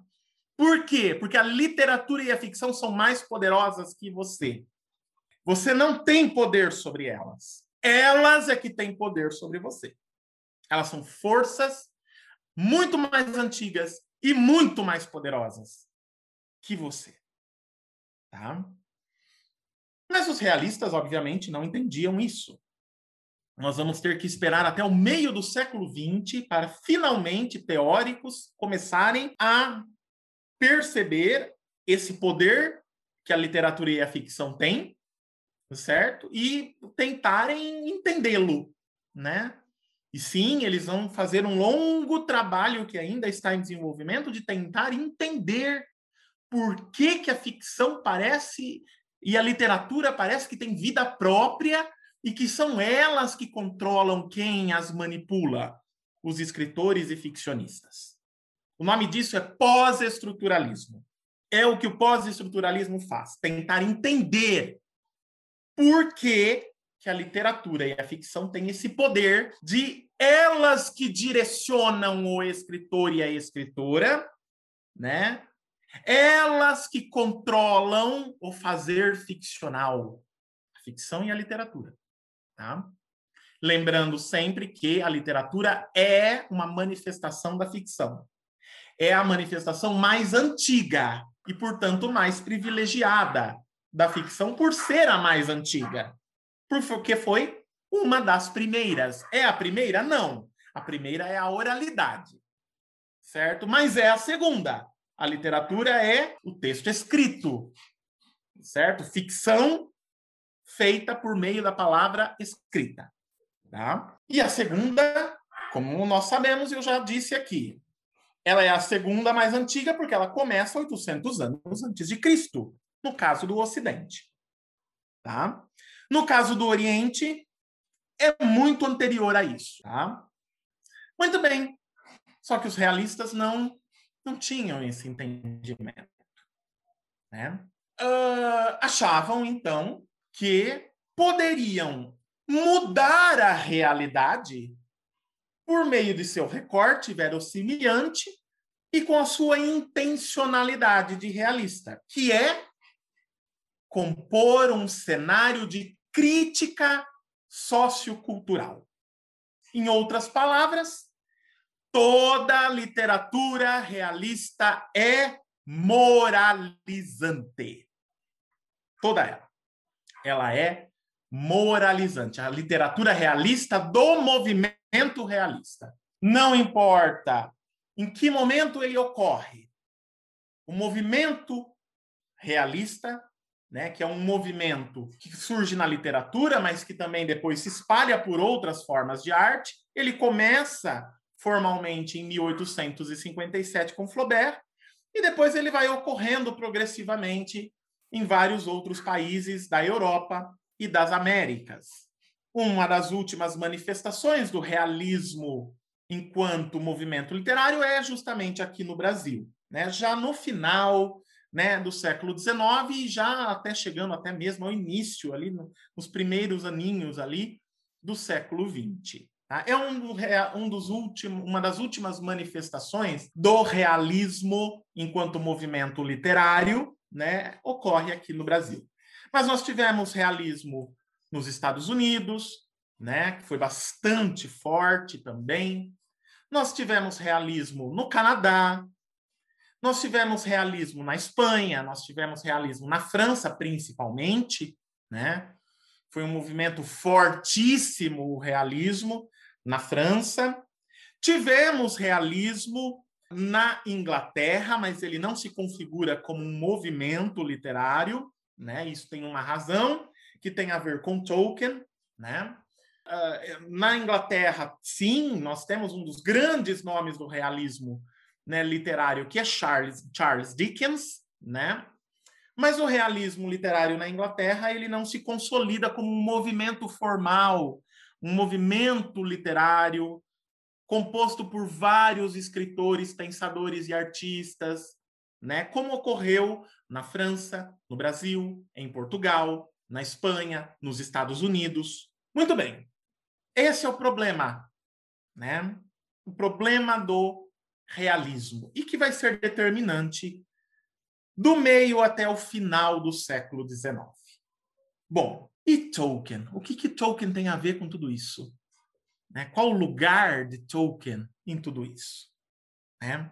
Para nós entendermos o lugar de Tolkien em tudo isso, nós precisamos olhar para a Inglaterra do século XIX. E na Inglaterra do século XIX, nós vamos olhar, obviamente, como eu disse, teremos realismo, e um dos grandes nomes do realismo ocidental é, em inglês, Charles Dickens.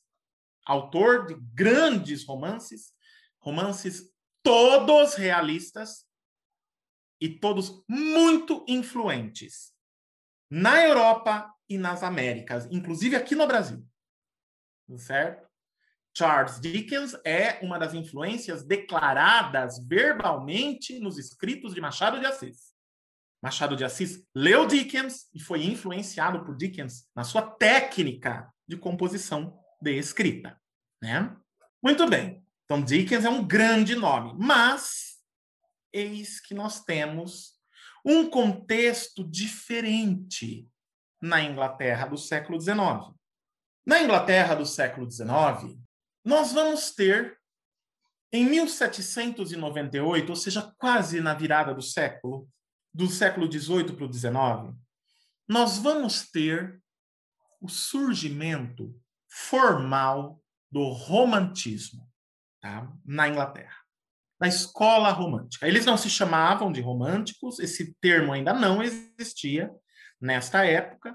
Tá? O termo romântico foi um termo que, a meu ver, foi criado pejorativamente pelos realistas, que são posteriores aos românticos. Mas o fato é que na Inglaterra, em 1798, é publicada uma obra que se chama Lyrical Ballads, Baladas Líricas, um compêndio de poesia, escrito por dois poetas, William Wordsworth e Samuel Taylor Coleridge.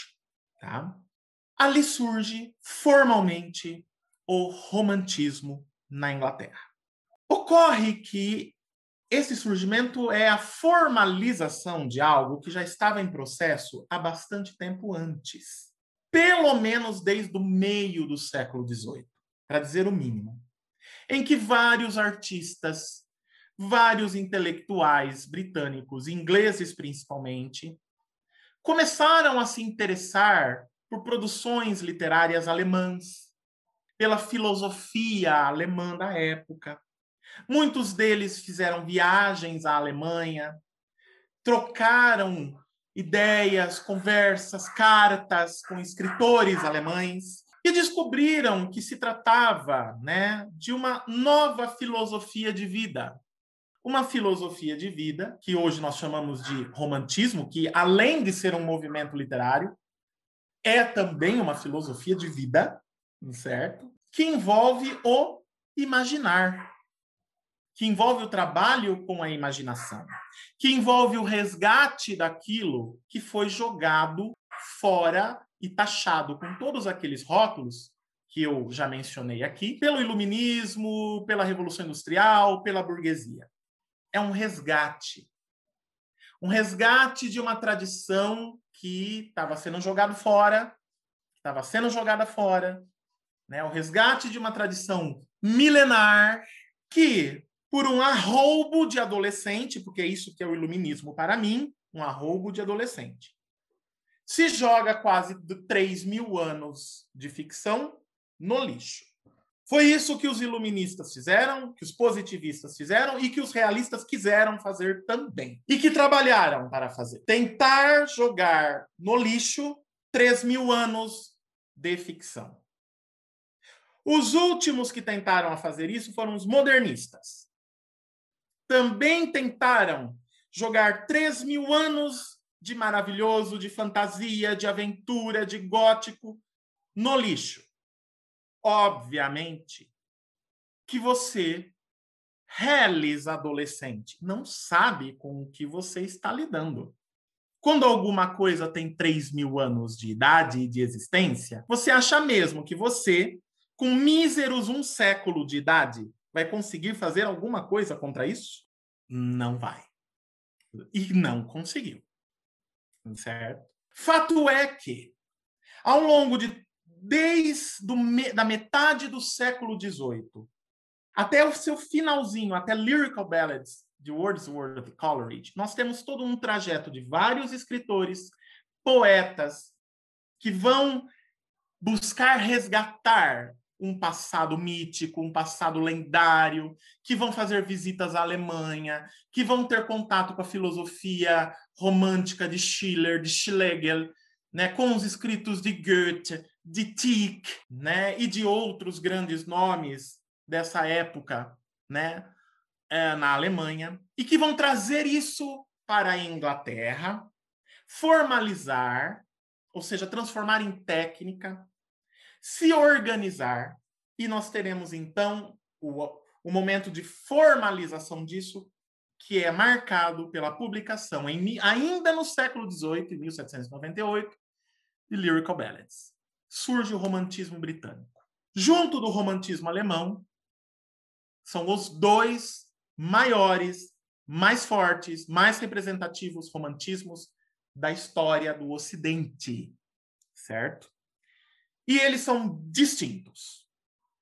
Tá? O romantismo alemão é filosófico, o romantismo britânico é prático. Ou seja, nós vamos ter uma imensa quantidade de obras românticas em todos os gêneros. Começa com poesia, porque é como o romantismo começa. Todo romantismo começa com a poesia. Mas o caso da Inglaterra Além da poesia, nós vamos ter teatro romântico, nós vamos ter romance romântico, conto romântico, novela romântica, novela é um gênero ficcional. Nós vamos ter tudo, todos os gêneros ficcionais literários da época, nós vamos ter representantes no romantismo. Os especialistas em romantismo britânico que procuram datar, né? Especialistas não, os historiadores do romantismo britânico costumam datar o romantismo britânico. Ah, ele começa em 1798 e termina por volta de 1830, 1831, alguns falam que é 1820.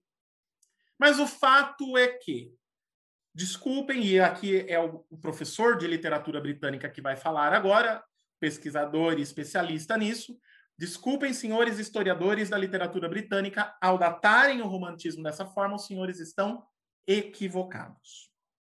Nós vamos ter um século de romantismo, todo o século XIX. Se os senhores historiadores da literatura britânica, especialmente os historiadores do romantismo britânico, desejam uma data para o final do romantismo britânico, eu lhes dou essa data. Se isso é tão importante, datas são muito importantes para historiadores, principalmente os historiadores da literatura, né? Eu lhes dou uma data. Uma data, esta sim, correta. 1898, com a publicação do romance Drácula, de Bram Stoker. Esta obra marca o fim do romantismo britânico. Exatamente um século depois da publicação de baladas líricas, de Lyrical Ballads, de Wordsworth e Coleridge. Exatos um século, um século, exato um século depois. Muito bem. Fato é que o romantismo se desenvolve na Inglaterra com toda a força, com tanta força que o realismo não consegue se estabelecer como um movimento literário organizado na Inglaterra. Nós temos nomes de escritores realistas britânicos, mas não temos um movimento realista britânico como tivemos no Brasil, como tivemos nos Estados Unidos, em Portugal, tudo mais. O que nos leva a crer que o, o realismo, de alguma forma, foi absorvido pelo romantismo britânico. Foi exatamente isso que ocorreu. No meio do século XIX, né, em que o realismo chega às terras britânicas, ele é absorvido pelo romantismo. O romantismo tem três gerações na Inglaterra: a primeira, a segunda e a terceira. A terceira geração nós chamamos de pré-rafaelitas. Quem são os pré-rafaelitas? Um conjunto de artistas da segunda metade do século XIX um conjunto de artistas que contava com poetas, com pintores, com um, romancistas, que se juntou em torno de um grupo constituído majoritariamente por poetas, com uma intenção: resgatar as lendas anteriores, lendas, a literatura, os mitos, os romances de cavalaria, as histórias consideradas supersticiosas anteriores à Renascença italiana. Por isso, pré-rafaelitas. Esse rafaelita se refere a Rafael Sanzio, o primeiro renascentista italiano. Por que pré-rafaelitas? Porque para este grupo, o problema que nós chamamos de iluminismo e realismo que eu chamei aqui de iluminismo e realismo começa na Renascença italiana. E eles não estão errados. Então a intenção deles era o quê? Bom, se o problema chamado iluminismo e realismo, certo? Que vai fazer com que todo o maravilhoso, a fantasia, o fantástico, o trabalho com a imaginação seja jogado no lixo, seja considerado inferior. Se começa com a Renascença, nos interessa o que havia antes da Renascença. Por isso eles se auto-intitulam pré-rafaelitas, anteriores a Rafael. E é isso que eles fazem. E eles estão interessados em quê? Em resgatar as tradições literárias, ficcionais, artísticas da Inglaterra, da Irlanda, do país de Gales, da Escócia, todas as terras britânicas. Isso vai os levar a quê? Vai, vai levá-los às lendas arturianas. Vai levá-los à escolha, à recolha de contos populares que ainda existiam entre os camponeses, tão desvalorizados. É, nesse momento, né, que vai surgir um folclorista que também é escritor de ficção, né, Andrew Lang. Andrew Lang, ele era um pré-rafaelita, ele participava do grupo, né? E ele era um escritor, um esteta, mas também foi alguém que se interessou profundamente em recolher as histórias populares, Porque ele, assim como os pré-rafaelitas, percebeu como é que eu acesso o que essa tradição anterior à Renascença italiana. Tudo que é medieval, portanto, tudo que é popular, folclórico, mítico e lendário de qualquer povo. Como que eu acesso? Ele teve a mesma percepção dos irmãos Grimm na Alemanha um século antes, pelas histórias que ainda existem no imaginário popular. E o que ele fez? Saiu pelos interiores do, da, das Ilhas Britânicas, principalmente da Inglaterra, mas não só.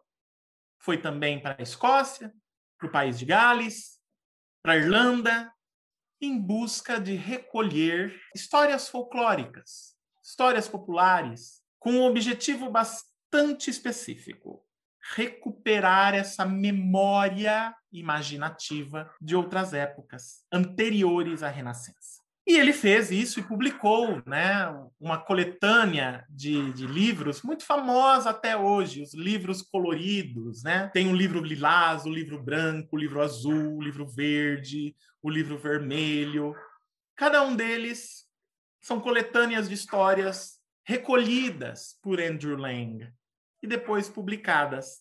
Quem conhece Tolkien, quem lê Tolkien, sabe que Andrew Lang é uma das suas principais referências. Mencionado nominalmente e discutido no principal ensaio sobre literatura e ficção escrito por Tolkien.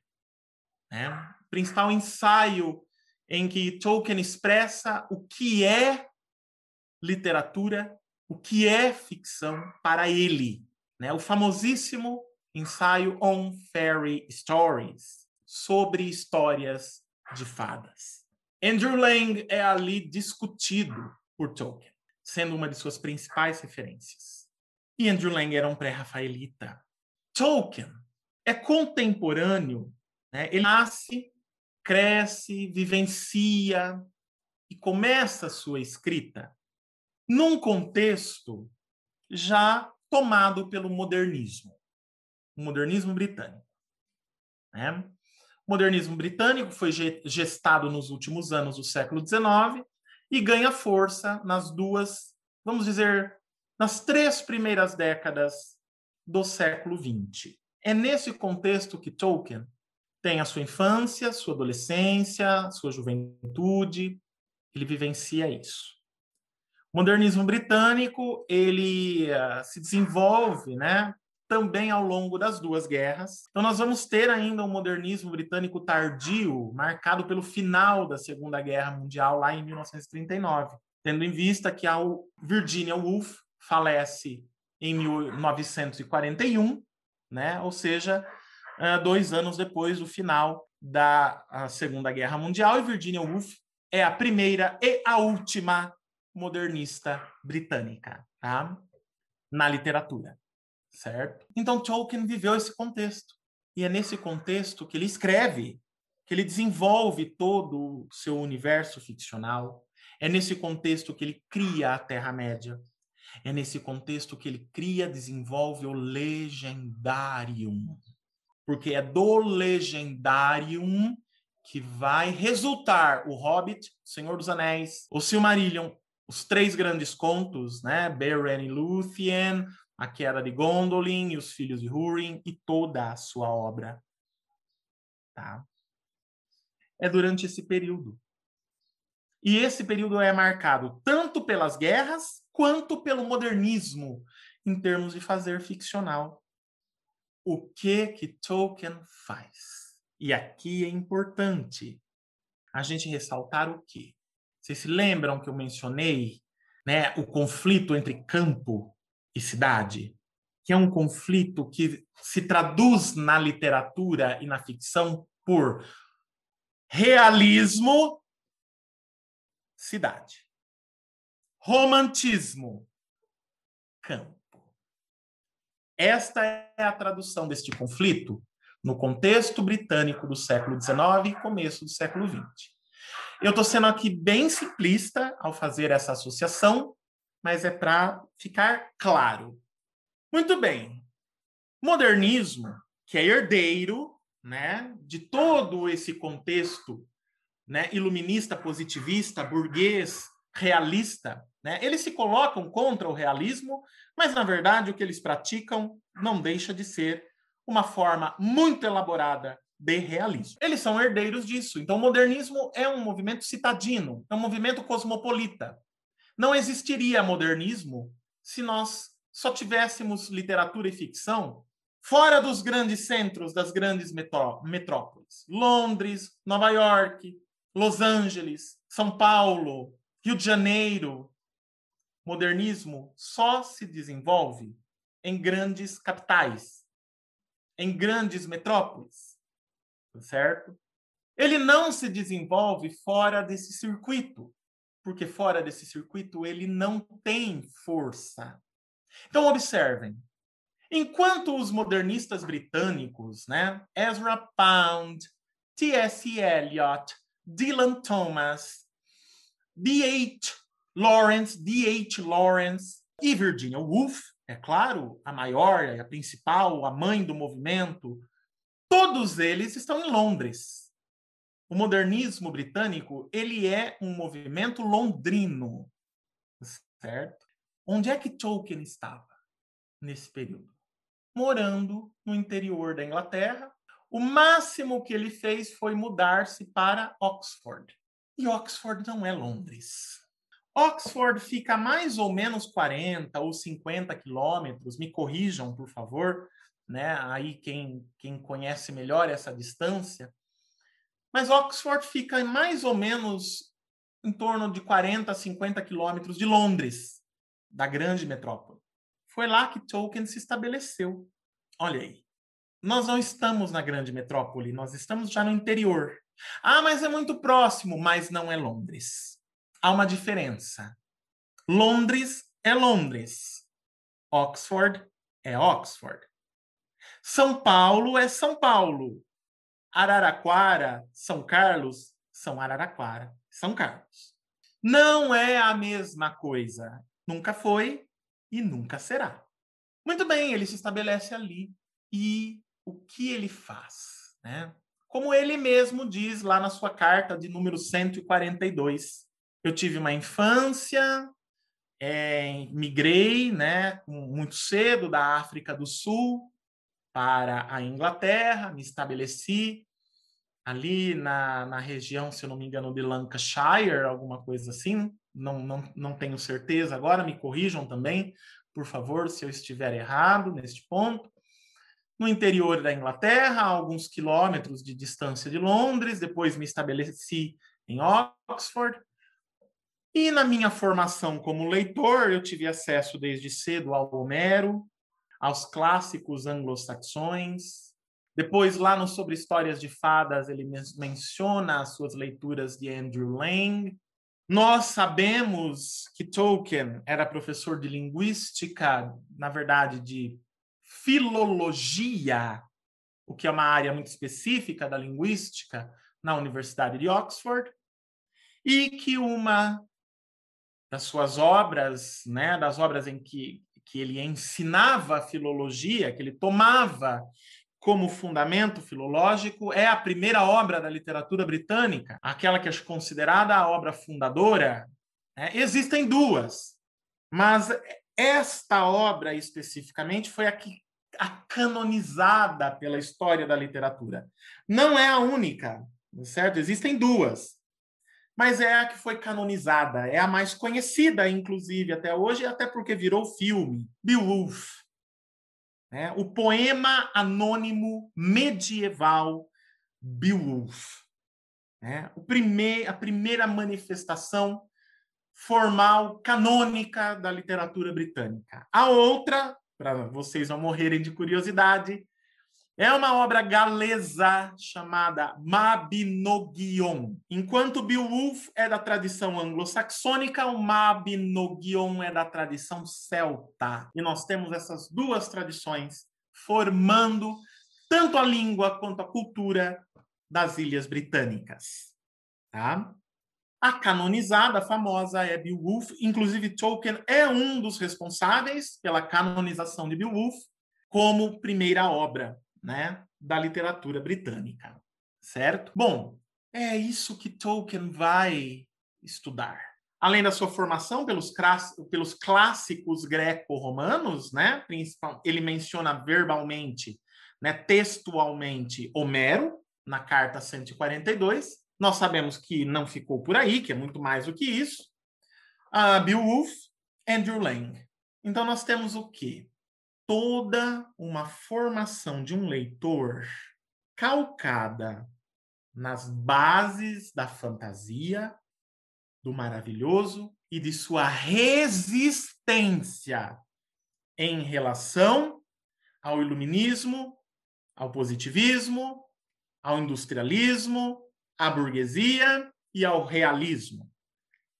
Que resistência foi essa? Os pré-rafaelitas. O último momento de um movimento muito maior chamado romantismo.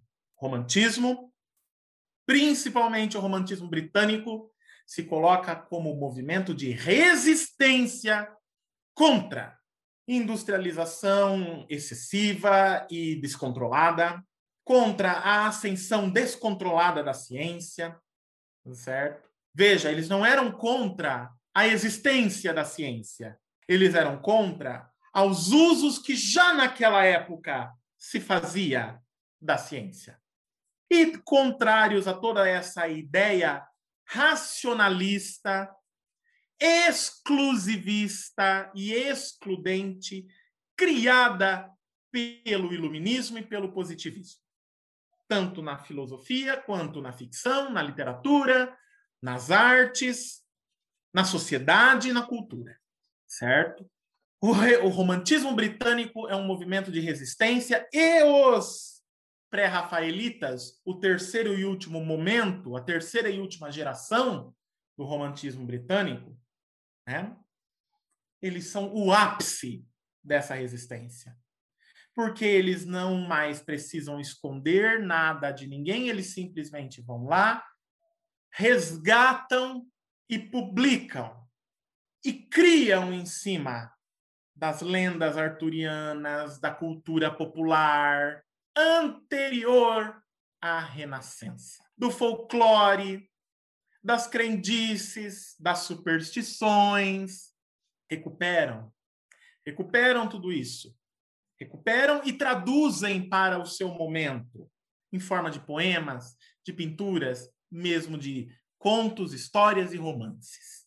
Tolkien percebe isso. Tolkien percebe que os pré-rafaelitas, imediatamente anteriores aos modernistas, tá certo? Em termos cronológicos, ele se identifica muito mais com os pré-rafaelitas do que com os modernistas. Por quê? tanto pela formação dele como leitor, quanto pelas suas crenças pessoais. E como é que nós descobrimos as crenças pessoais de J.R.R. Tolkien? Lendo as primeiras páginas do Senhor dos Anéis, quando ele descreve e explica o que são hobbits, povo que gosta das coisas que crescem, que gosta da terra, que gosta do, da tranquilidade, que não tem preocupação com tempo, que gosta dos prazeres, dos pequenos prazeres da vida. Uma cerveja, um bom tabaco para fumar um cachimbo, lavrar a terra, extrair da terra seu alimento, mas também tudo aquilo que nasce, que floresce, que cresce. Isso é o que Tolkien acreditava. Isso é o que ele também diz em suas, em suas cartas. Ele não se identificava com a vida cosmopolita das grandes cidades, com movimentos, com máquinas. Ele não se identificava com coisas industrializadas, ele tinha particular apreço por aquilo que era resultante do trabalho manual. Ele diz isso em várias de suas cartas, né? inclusive no Senhor dos Anéis, né? Ele cria os elfos como representantes disso. Né? Os elfos que colocavam parte de si em tudo o que criavam, em tudo o que faziam. E os elfos trabalham manualmente. As aias élficas de Galadriel teciam, teceram as capas que são dadas de presente aos hobbits, aos humanos, ao anão, ao elfo. Em Lórien, elas teceram à mão. Foram tecidas à mão. A corda que é dada de presente para Sam, também em Lórien, foi tecida à mão, foi feita à mão, sem nenhum uso de maquinário, sem nenhuma tecnologia imposta sobre a sociedade, que é o que fica, né, como entendimento do posicionamento de Tolkien, certo? Em relação ao seu próprio fazer ficcional e ao seu próprio entendimento de literatura. Em outras palavras, ao se alinhar com os clássicos greco-romanos, ao se alinhar com a, as obras primordiais de Woolf, mas não só, Tolkien era uh, tinha particular apreço também pelo Kalevala finlandês. O que é o Kalevala finlandês? Kalevala finlandês é resultado de uma recolha de mitos e lendas populares advindas da cultura, advindas da língua, das tradições finlandesas. Muitos chamam de épico finlandês, e ele tem características épicas, mas não, ele não é como a Ilíada e a Odisseia. Não se trata do desenvolvimento de um enredo único. Kalevala ele, ele é dividido em vários ciclos, vamos colocar assim, em momentos contam histórias específicas sobre personagens específicas. E ele é dividido em poemas específicos. Ele pode ser lido como um conjunto de poemas, por exemplo. Você pode ler os poemas individualmente, se assim desejar. Tá? Então, Tolkien se alinha toda a tradição da resistência contra aqueles, aquelas que jogaram o maravilhoso e a fantasia no rés do chão, no lixo. E ele vai resgatar tudo isso na composição de seu próprio imaginário e fazer ficcional. Buscando em Homero, buscando em Beowulf, buscando nos pré-rafaelitas e no, no todo do movimento romântico, e também dentro da sua vivência e da sua experiência pessoal, Tolkien vai começar a desenvolver um novo modo ficcional, uma nova manifestação da fantasia, do maravilhoso, da imaginação. Ele não vai dar um nome para isso. É, para ele é o, a, o processo de criação do seu legendário. É uma palavra que ele mesmo utiliza. Né? Para ele é simplesmente isso, um processo de, de criação e desenvolvimento do seu legendário que se desenvolve ao longo de praticamente 60 anos. Um trabalho de 60 anos da vida de uma pessoa, trabalhando e desenvolvendo aquilo que ele chamou de legendário. Posteriormente a Tolkien, esse procedimento de buscar referências populares, tradicionais, épicas, míticas, lendárias, excluídas, jogadas fora pelo iluminismo e pelo realismo, esse procedimento de buscar reconstruir, trabalhar e recriar de uma maneira pessoal todo esse trajeto de formação de leitor vai resultar no que hoje nós chamamos de high fantasy ou alta fantasia. Quem inventa a high fantasy, e aqui eu estou dizendo inventa, não é apenas uma consolidação. O próprio Tolkien ao mencionar Andrew Lang, sabe, né, Uh, Andrew Lang é quem começa esse trabalho que vai ser concluído por Tolkien. O, o escritor e pensador Lloyd Alexander, né, escritor e pensador Lloyd Alexander, norte-americano, nos idos de 1971, publica um artigo em que ele vai buscar entender né, as origens e as bases da high fantasy. E ele é claro em dizer: olha, o termo e o início do seu desenvolvimento nós encontramos em Andrew Lang. Mas depois, quem vai consolidar isso é Tolkien. Bom, eu me permito aqui, certo? Me permito aqui dizer que não. Tolkien não apenas consolida a high fantasy. Tolkien cria pela primeira vez a técnica de fazer high fantasy. Então, nessa perspectiva, ele inventa a high fantasy.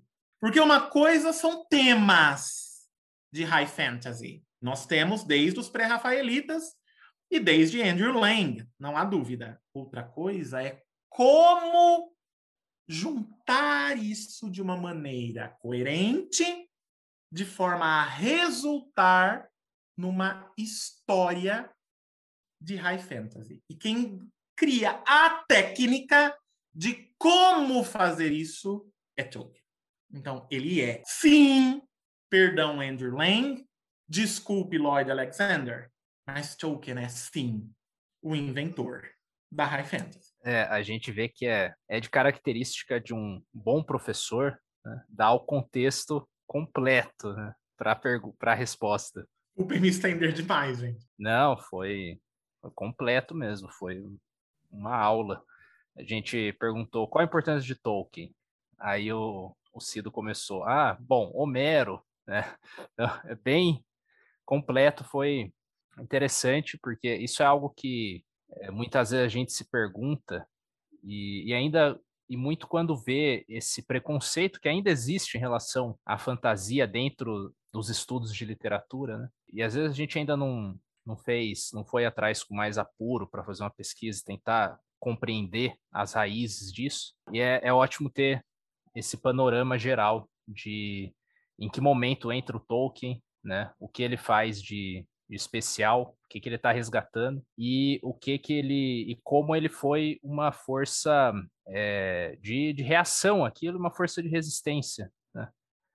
Então, agora, Cido, eu lhe trago uma próxima pergunta, que é assim, então, é, foi traçado esse panorama é, histórico, até mesmo do Tolkien, eu, eu te pergunto, trazendo agora para o presente, então, né? as novas gerações que leem Tolkien. O que você acha? Que, qual é a sua opinião? O que, que ainda cativa e o que, que há de é, único mesmo? O que, que há de singular no Tolkien que ainda captura a imaginação? É, aí já é quase uma resposta, né? O que, que ainda, ainda faz tanta gente não só se interessar em ler, né? mas também de ir atrás é, para pesquisar, para ir mesmo nos detalhes da obra, né? Pra, e aí, em tantos campos de pesquisa possíveis. Então, que ainda há de essa importância de Tolkien, como que ela ainda resiste nos, nos dias de hoje? Depois de todo esse trajeto, né, de explicação, respondendo então objetivamente a sua pergunta, qual é a importância de Tolkien para a literatura e a ficção ocidentais? A resposta é: ele é o inventor da high fantasy. Bom, respondendo então a sua pergunta, que não é mais não é uma pergunta, é, já é uma asserção, né? Isso tem a ver com o quê? Uma vez inventada a high fantasy por Tolkien, nós temos então o seu desenvolvimento, né? Ela não vai ficar só na mão de Tolkien, né? Ela vai chegar a outras pessoas, ela vai eh, ela vai sensibilizar outros jovens, adultos, que posteriormente vão vir a se tornar também escritores e escritoras. e praticar e desenvolver né, esse gênero. O gênero high fantasy, que também é um modo de fazer ficção, só se torna um modo de fazer ficção, ou seja, só ganha uma técnica pelas mãos de J.R.R. Tolkien. Né? O que há em Tolkien? Que a partir do momento que suas obras chegam ao público, especialmente O Senhor dos Anéis, mas não só, né? O Hobbit também, o primeiro, né, a primeira obra de Tolkien a chegar ao público, posteriormente O Senhor dos Anéis e depois, póstumamente, o Silmarillion. E desde então tem chegado a nós várias outras obras de Tolkien, todas elas póstumas, os três grandes contos, né? poemas é, publicados póstumamente ou que chegaram ao grande público póstumamente, né? Mas afinal de contas, né? O que que faz com que Tolkien ainda permaneça vivo, influente e cativando tanto novas e novas e novas gerações de leitores? novas e novas e novas gerações de escritores e de escritoras também. E eu atualmente arriscaria dizer novas e novas e novas gerações de artistas e praticantes da ficção em outras plataformas ficcionais, como o cinema, os jogos de RPG, os jogos de videogame, as séries de TV, ah, a internet de uma maneira geral, né?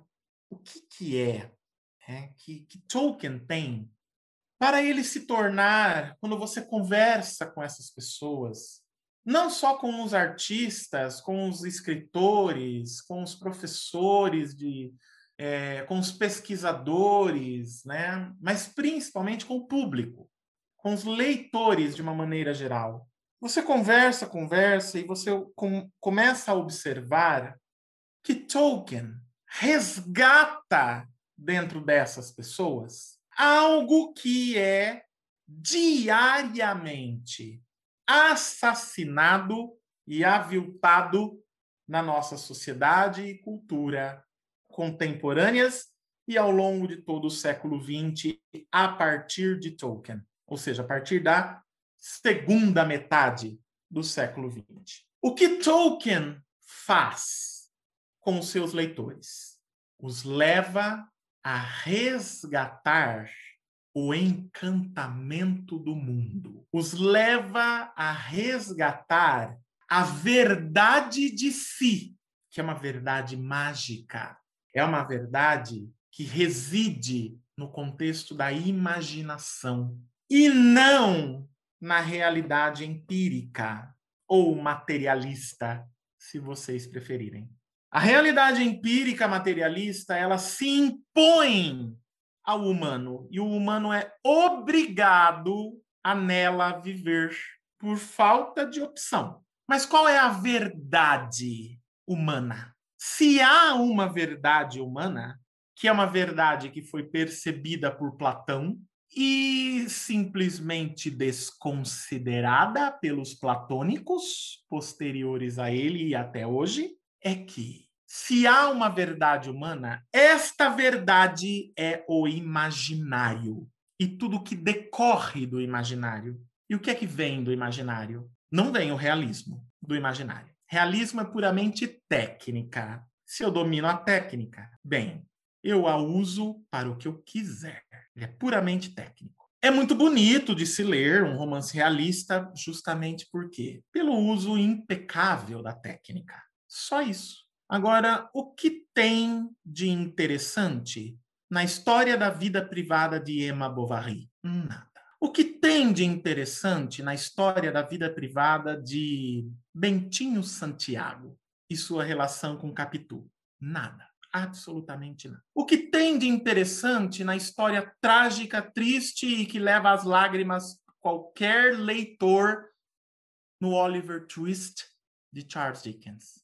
Nada. Inclusive é um romance que a gente lê para chorar, certo? Somente. Você quer pôr para fora. É um romance catártico. Eu chamo Oliver Twist de Charles Dickens de romance catártico. a única pessoa que é, as pessoas que são capazes de lê-lo até o final só conseguem fazê-lo chorando, certo? O que Tolkien faz é resgatar a verdade humana na sua manifestação mais pura, não original, pura, que é o quê? A fantasia, a capacidade e habilidade de fantasiar, de imaginar mundos possíveis, no plural, mundos possíveis. O que, que o realismo faz? Ele simplesmente pega um mundo que já existe e recorta. A fantasia, não. A high fantasy, menos ainda.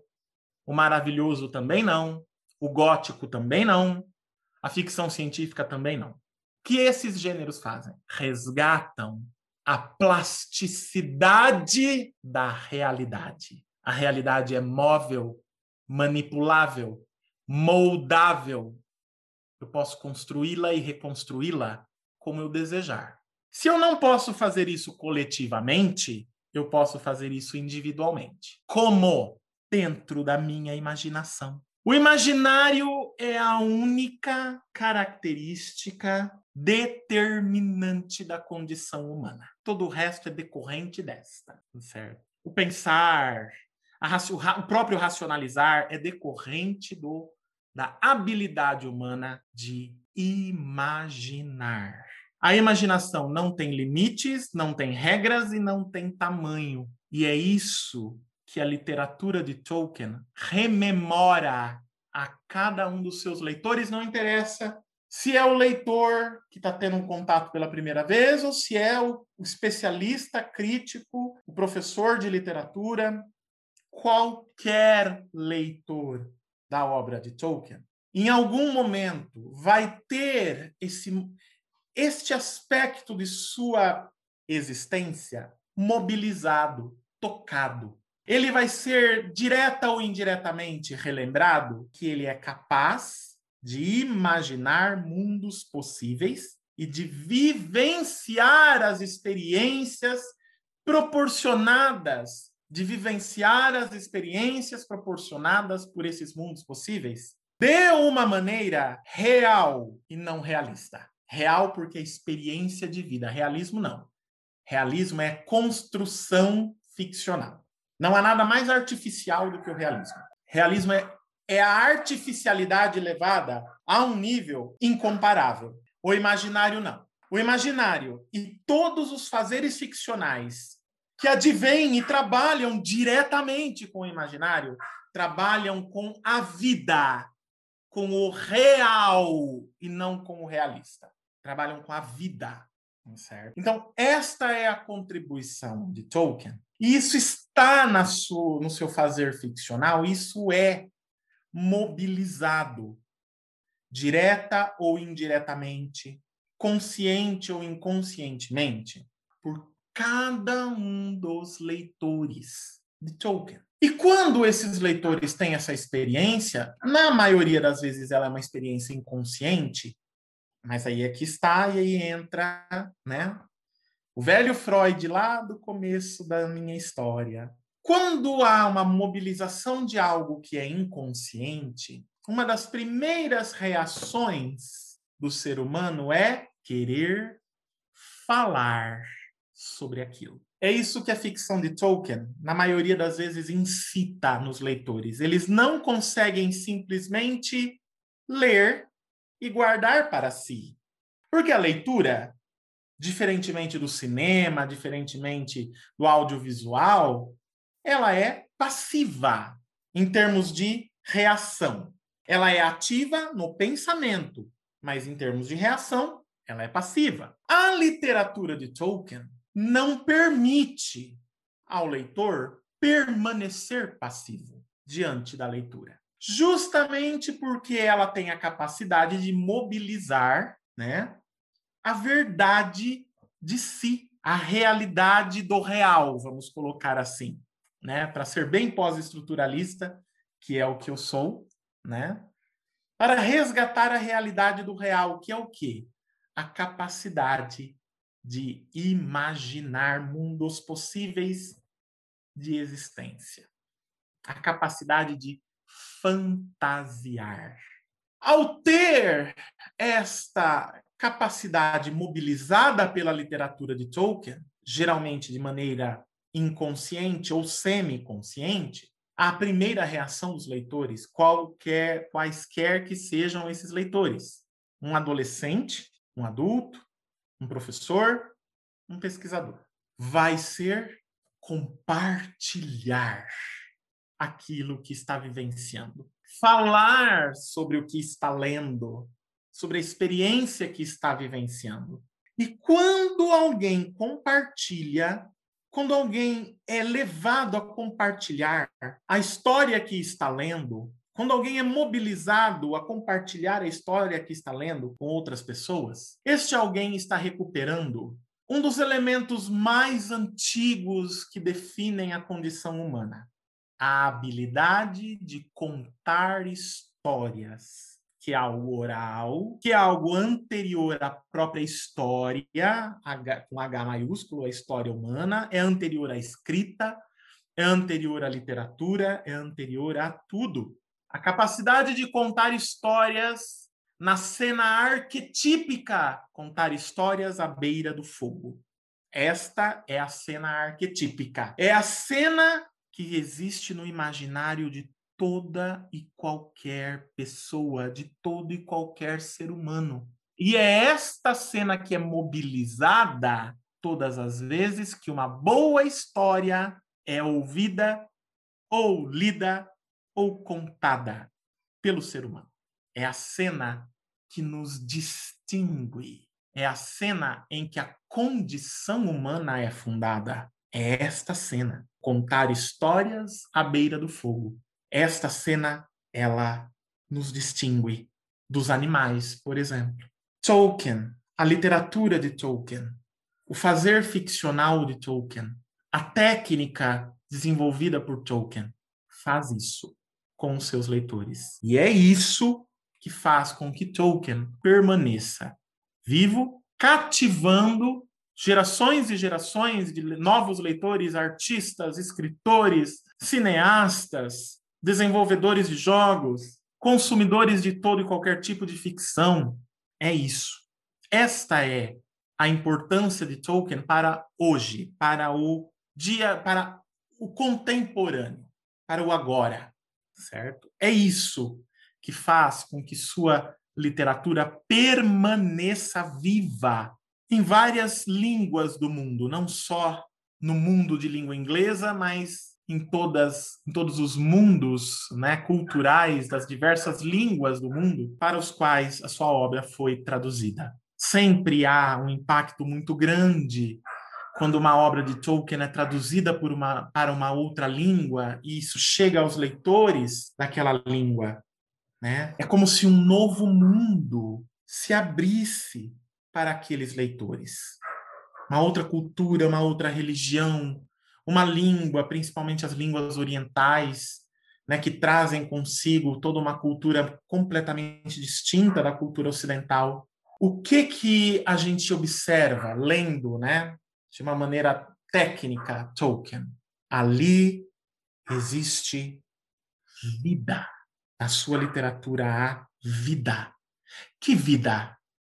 É a vida cotidiana, materialista, empírica, iluminista, positivista, realista que eu vivencio diariamente? Não. Ali existe a vida real, a vida do espírito, a vida da mente, a vida da imaginação, que é o que nos torna humanos. É, Cido, esse ponto do encantamento é, é crucial, né? Eu, porque eu, eu imagino que isso aconteça com você também, mesmo estudando, é, pesquisando de maneira aprofundada, o que fica é essa primeira essa primeira sensação de encantamento que você teve quando descobriu a obra, né?